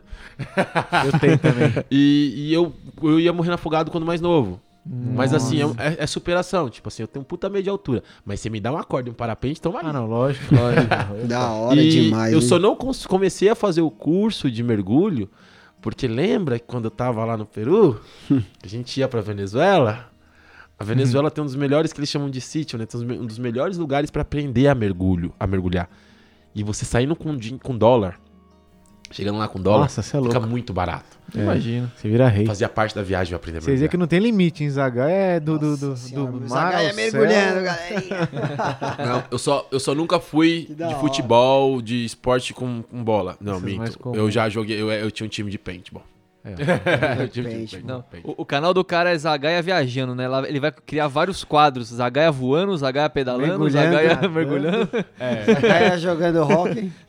Não, Que da hora. Vai ter pra todos vai, os vai gostos. ter, vai ter, vai ter assim, tipo, legal. vai, vai ser um canal. Por isso que, por isso que vem essa, essa ideia de, tipo, agora ter, ter, um- ter uma base maior, sabe? O motorhome não é só a ideia de, tipo, ah, tá mais confortável. Tem uma base pra, tipo, Sim. eu poder levar todos os equipamentos que eu Da quero hora. E a hora que te der na telha de fazer alguma coisa, você faz. É, tá isso, ali. isso. Pronto. Tá livre, bo- né? eu, eu já tô, tava procurando já um bote inflável pra comprar, pra colocar comigo. Aí, ó. Não, os caras do Divan tem um bote né? Ué, é um bote caiaque, um caiaque. É um caiaque. É muito da hora, cara. Às vezes você chega num lago lá, pô, vou pescar. Óbvio que eu tenho que ter um colete. Nem que for um sup, pô. Leva um É, sup, infla ele lá entendeu? e já era. Porque a, a bike não deixa, não deixa você fazer isso. Sim. Então por isso que eu falo que a fase da bike passou. Agora eu quero uma coisa. Eu eu quero não, eu vou fazer. Zagaia, meu amigo querido. Valeu, hein? Daria pra gente Demais. ficar conversando horas aqui, meu. Eu, esse papo foi justamente como eu imaginava que ia ser, É. cara. Você é um cara sensacional. É, desde quando eu te vi a primeira vez, as- al- um- algumas pessoas falaram de você quando eu te comecei a seguir. Eu falei, mano, esse cara é da hora. Um dia a gente precisa trocar uma ideia, porque eu me identifico muito com a sua pessoa. E o né? estilo, Não é né? só pelo que a gente faz, é Sim. pela história de vida. Entendeu? Então, cara, sensacional. Foi um grande prazer ter você aqui contando essa história emocionante sua aí. Mano, Não, eu acho demais. legal que deu pra abordar tudo, né? Tudo, velho. Ah, Foi da hora, velho. Bastante coisa. Foi animal, cara. Obrigado mesmo. Eu tenho certeza que futuramente você vai voltar aqui pra gente gravar outros podcasts quando você recuperar sua bike, ou quando você montar o motorhome, ou quando você sair viajando aí com, com o parapente aí. Puta, vai ser um prazer, mano, ter você aqui com a gente de novo. viu? Vamos fazer um duplo com você depois, hein? Não, eu vou falar pra você. eu Puta, faço. cara, não fale isso não, cara. A lista já tá grande, cara. Mano, põe mais três aí, velho. Mas, ó, mas assim, todo aluno precisa de cobaia. Aí. Aí. É, Ó, lista maior que a do Emanuel, ninguém tem, mano. Ele tem uma lista de travessias aí, amigo, que, tipo, vixe, vai precisar de uns 10 anos sabático, velho. todo, todo aluno precisa de cobaia, então, tranquilo. É, Não, mas é assim, eu agradeço mesmo o convite, a conversa, assim, é que eu falo, eu falo pra caralho mesmo, assim, é foi bom. mal. Mas é isso que a gente quer, mano. E- O melhor e podcast fala é quando a gente não fala e o convi- só o convidado fala. É o melhor.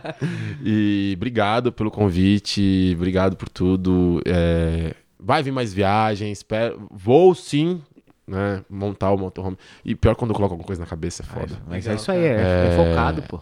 Sim. Vocês três aí têm a fichinha do voo duplo. Olha aí, olha aí. Olha, Oi. está registrado em áudio. É, ah, quando eu estiver treinando. quando eu precisar de cobaia, ó, tem um cobaia que peso pena, um peso médio, mais pesado Um ali, ó. peso galo. É, tem três cobaia aqui, ó. gente, Grava aí, ó. Já, já assinaram aqui o Boa contrato, demais, o cara. termo de compromisso que vão ser cobaia. Zagai, passa as suas redes sociais aí, cara, e pra se galera quiser seguir. falar é. mais empresa de alguém, É. agradecer alguém que te É. apoia, cara, manda bala Manda aí. ver, É, manda ver. Se tem algum apoiador. O espaço é seu, velho. Não, a apoiadora a gente só tem os amigos, né? São Agradecer amigos. demais São os melhores amigos, apoiadores, né? cara. A galera que, que sempre me apoiou na. Não digo nas minhas loucuras, na, na minha coragem em excesso. É, agradecer a Nathalie, a Nathalie do, que era minha, que eu trabalhava pra ela, minha chefe. Que acho que sem ela, assim, metade desse projeto da viagem pela América do Sul aí não tinha saído. Ou se não, não tinha saído o projeto, que ela foi uma das pessoas que mais, assim, me incentivou. Então ela, pra mim, legal. ela cara. sabe que ela tem espaço dela comigo sempre, assim.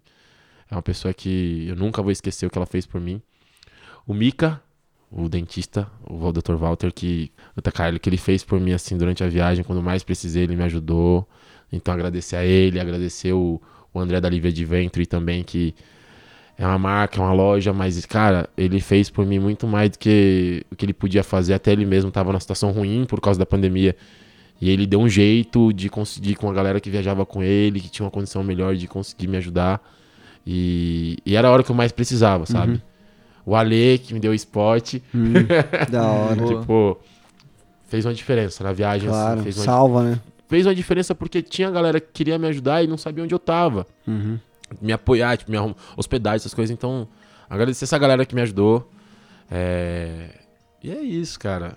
Cara, e eu vou falar pra você isso aqui, você tá elencando algumas pessoas, mas tem muitas muitas, outras é, pessoas com que você nem sabe. Tipo, eu lembro que tinha uma, tipo, a Thalita, entre outras pessoas lá no grupo do Trek, ó, Zagaia tá viajando aqui, quem puder colaborar, tipo, mandaram mensagem pra mim pe- pedindo se podia compartilhar. Eu falei, claro, Isso, por favor. sim, sim. Né? Então teve muitas pessoas, cara. E você vê, tipo, galera às vezes que você nem conhece, mano. O bagulho. o- a- a- essa rede da galera, assim, da montanha, principalmente, né, é uma galera que é muito. Sempre tem aqueles que não, mas em sua maioria é tudo muito solícito, muito unido, né? É porque Exato. se a gente não se une, que nem eu falo pra galera, às vezes a gente chega num camping, tá lá todo mundo montado. Se você não. Se não der pra colocar sua barraca ali, você vai fazer o quê? Uhum. É. Eu sempre falo pros meus, que nem eu falo os meus, que eu levo, quando eu levo a galera pra montanha, eu falo os meus, os meus, se, se chegar um grupo de mais 20 pessoas num camping que só cabe 20 pessoas, a gente vai caber 40. 40 pessoas. 40 a gente vai pessoas. dar um jeito. Exatamente. Tipo, a gente vai dar um jeito, porque a gente tem que se ajudar. Sim. E, galera, é que nem eu falo pra todo mundo, o dia que você ajudar alguém, que você puder ajudar, ajuda, é, sem, sem realmente esperar em troca. Porque se a gente fizer a nossa parte, se todo mundo fizer a, a sua parte assim, no mundo, o mundo vai ser muito melhor. Com E certeza, é mano. isso, Zagaia. Quem, bom, quem quiser me acompanhar, segue lá no Instagram, Zagaia Viajando. Ah, o canal do YouTube tem o canal, mas ainda não tô mexendo muito nele. Mas, lógico, quando começar a montar o motorhome, eu vou postar bastante coisa lá. O YouTube também tá como Zagaia Viajando. E o meu Instagram também é Zagaia Viajando. O meu, meu Facebook é Zagaia Viajando também. Mas se você não achar, coloca no Google Zagaia Viajando que você vai me encontrar em todas as redes sociais. Perfeito. Mano, ninguém tem um apelido, acho que igual ao do Zagaia, velho. Zagaia é único, eu acho. Viajando, É então. uma patente. Viajando é patente, velho. Não, falta o adesivo. Daqui a pouco sai o adesivo. Ó, boa. É como que eu falo? Fala, galerinha ZH viajando. eu fico aqui no podcast com a galera do Papo Doors. E gratidão aí por tudo. E até a próxima. E ó, tá vindo coisa por aí, hein? Aê, Vai, valeu. junto. Vai vir um livro aí do Zagaia, quem sabe, hein? Vai lançar um livro com essas Valeu, histórias. pô. Zagaia. É, cara, eu sou disléxico. Valeu, Zagaia. Valeu, Obrigado, boa, demais. boa. Valeu, valeu.